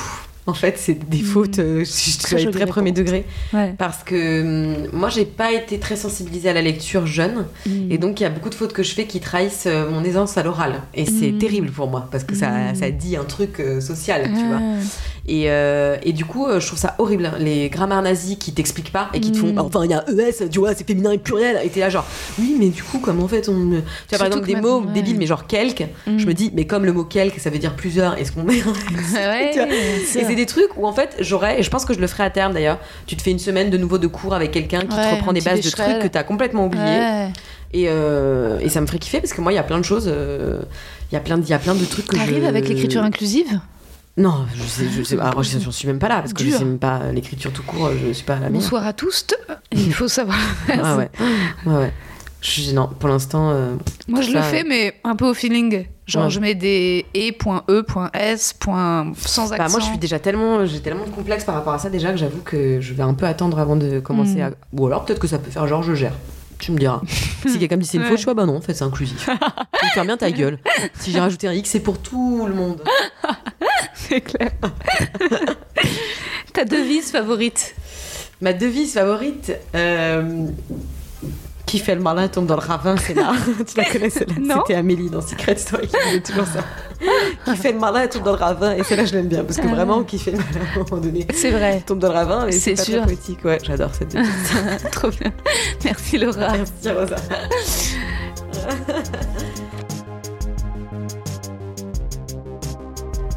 Vous voyez l'état de délire dans lequel on était à la fin avec Laura? On riait pour rien en fait. On n'arrivait plus à s'arrêter de rire. Cédric est arrivé, on a continué à rigoler. Je suis partie et j'ai continué à rigoler toute seule en repensant à la discussion avec Laura. Et pourtant, je suis rentrée en vélo de chez elle. Je me souviens, il pleuvait, mais je riais sous ma capuche. Elle est tellement marrante. Minou, laisse-moi parler de Laura. Ah putain, ça a fait du bien pour une fois hein, de pas l'entendre. C'est parce que j'étais chez elle. Ça fait du bien un épisode sans Minou qui nous casse les je vais lui ouvrir la porte du couloir.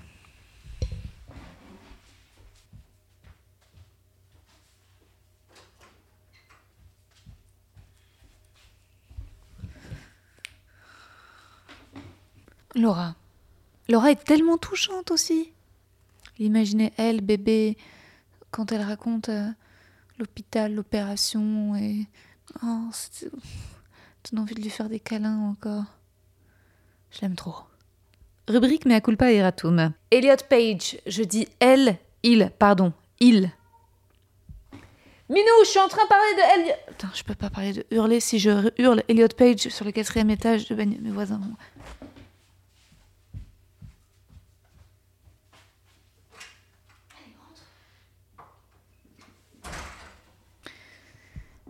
J'ai vu un live euh, ce soir de Alexandre Kominek sur Insta. C'était tellement drôle, il m'a tellement fait rire. Je disais, rubrique mea culpa erratum. Oui, donc pardon, Elliot Page, il, pas elle. Euh, Cléopâtre, s'épilait-elle Je sais pas d'où j'ai sorti ça que Cléopâtre s'épilait la chatte. Je, sais. je suis allée faire des recherches, euh, des recherches après sur Google et j'ai rien trouvé. Rubrique rengaine. Je sais que parfois je me répète dans le podcast et que j'ai raconté plusieurs fois que j'avais fait une épilation définitive hein, du maillot. Voilà, c'est ça, Cléopâtre. Mais non, enfin, c'est moi qui aime parler de ma chatte. Et les réactions des invités sont toujours surprenantes, à vrai dire. Pour info, j'en ai longuement parlé à Charles Nouveau dans l'épisode 24 et j'en parle sur scène dans mon spectacle qu'il faut que vous veniez voir au point virgule en 2053. Euh, rubrique euh, mode bis, idem et repetita. Je sais que j'ai beaucoup parlé de la DGSE et des mercuriales dans les derniers épisodes. Je m'en excuse. Mais j'ai mis du temps avant de faire l'acquisition de câbles blindés allemands et pour parer les interférences. Et puis parfois, je suis tellement émue par la rencontre que j'en perds ma technique. Le début de Pénélope Bagieux, en fait, c'est le backup de l'iPhone parce que j'étais intimidée, j'avais oublié d'appuyer euh, sur REC sur le zoom. Et la fin d'Elise, c'est aussi l'iPhone, mais parce que j'avais oublié de formater la carte SD, qu'elle était donc pleine. Avec SML, on parle en bouffant. Avec Camille Laurent, on parle parfois trop près du micro. Je crois par contre que les épisodes réussis techniquement niveau sonore sont celui avec ma mère et Adrienne. Bah non, Adrienne, il y a eu un bug aussi, j'entendais la radio. C'est lequel l'épisode? Le, le plus clean, c'est Laura Domange. Laura Domange, c'est l'épisode le plus clean niveau sonore. D'ailleurs, c'est pour ça que j'ai rien voulu couper et qui dure deux heures. C'est parce que j'étais trop fière de la propreté du son, enfin. En tout cas, j'espère que cette Winter Edition vous a plu. Moi, j'y ai pris beaucoup de plaisir. Je sais qu'on s'est un peu éloigné du concept de base du podcast, mais c'est intéressant, non? Vous savez, je suis parano.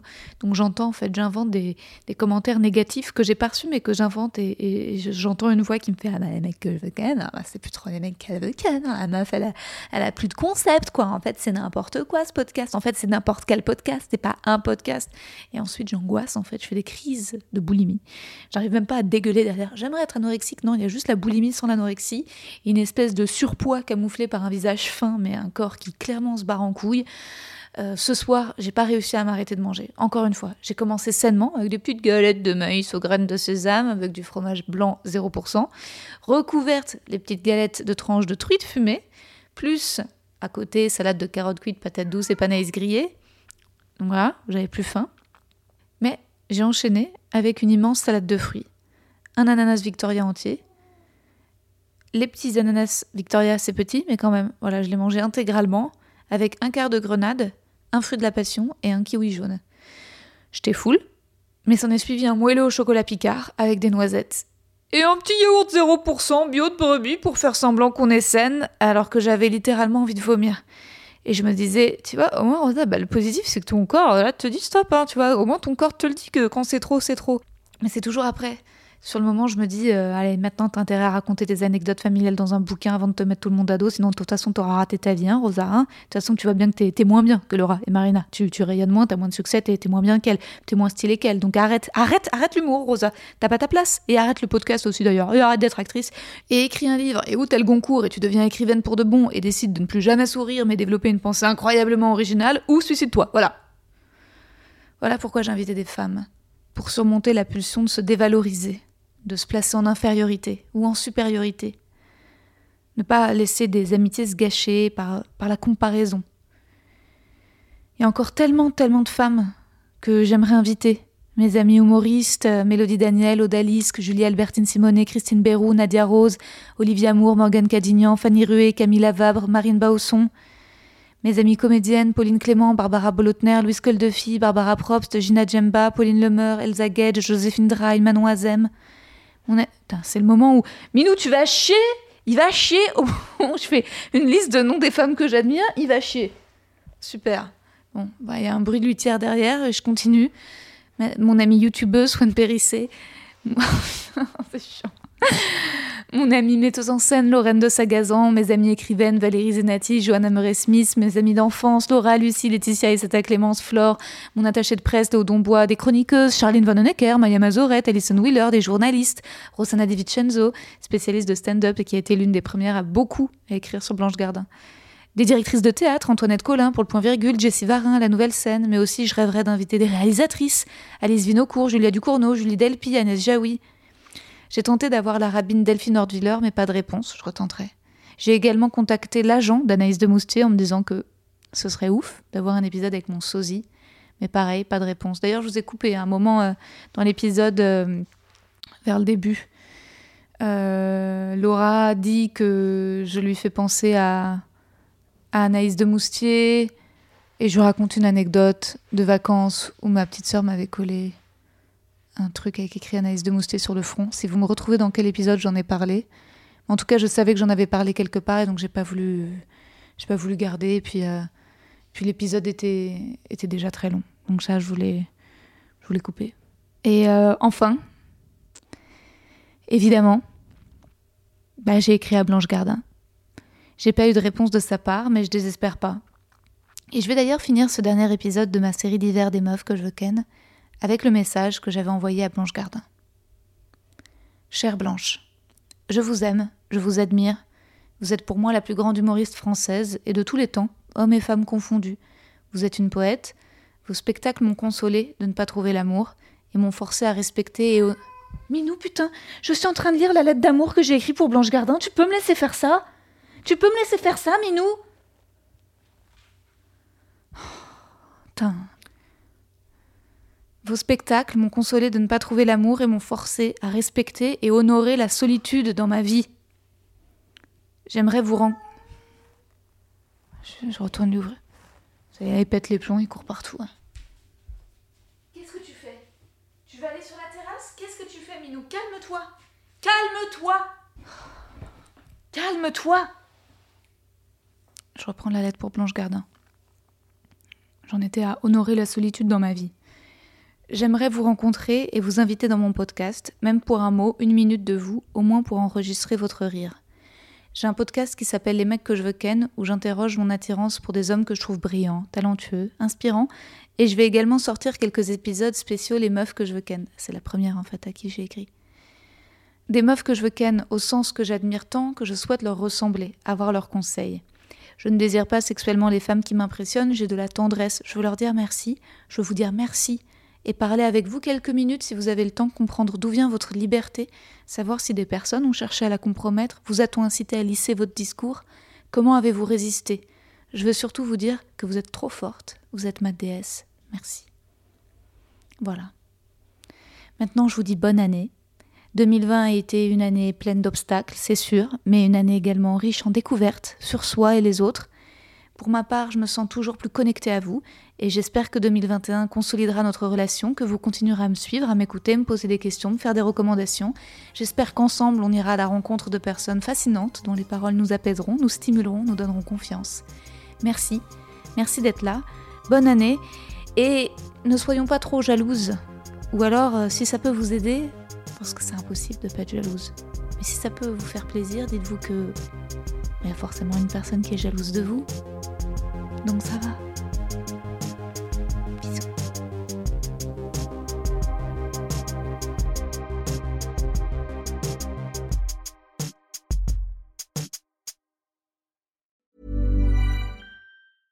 Imagine the softest sheets you've ever felt. Now imagine them getting even softer over time. That's what you'll feel with Bowl and Branch's organic cotton sheets. In a recent customer survey, 96% replied that Bowl and Branch sheets get softer with every wash. Start getting your best night's sleep in these sheets that get softer and softer for years to come. Try their sheets with a 30-night guarantee. Plus, get 15% off your first order at bowlandbranch.com. Code BUTTERY. Exclusions apply. See site for details.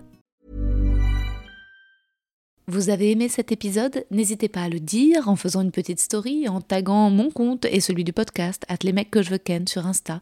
Vous pouvez également soutenir mon travail en venant voir mon spectacle, en lisant mon livre et en commentant sur YouTube les replays vidéo de mes chroniques sur France Inter. Je suis tous les mardis dans Zoom Zoom Zen. Merci, bisous.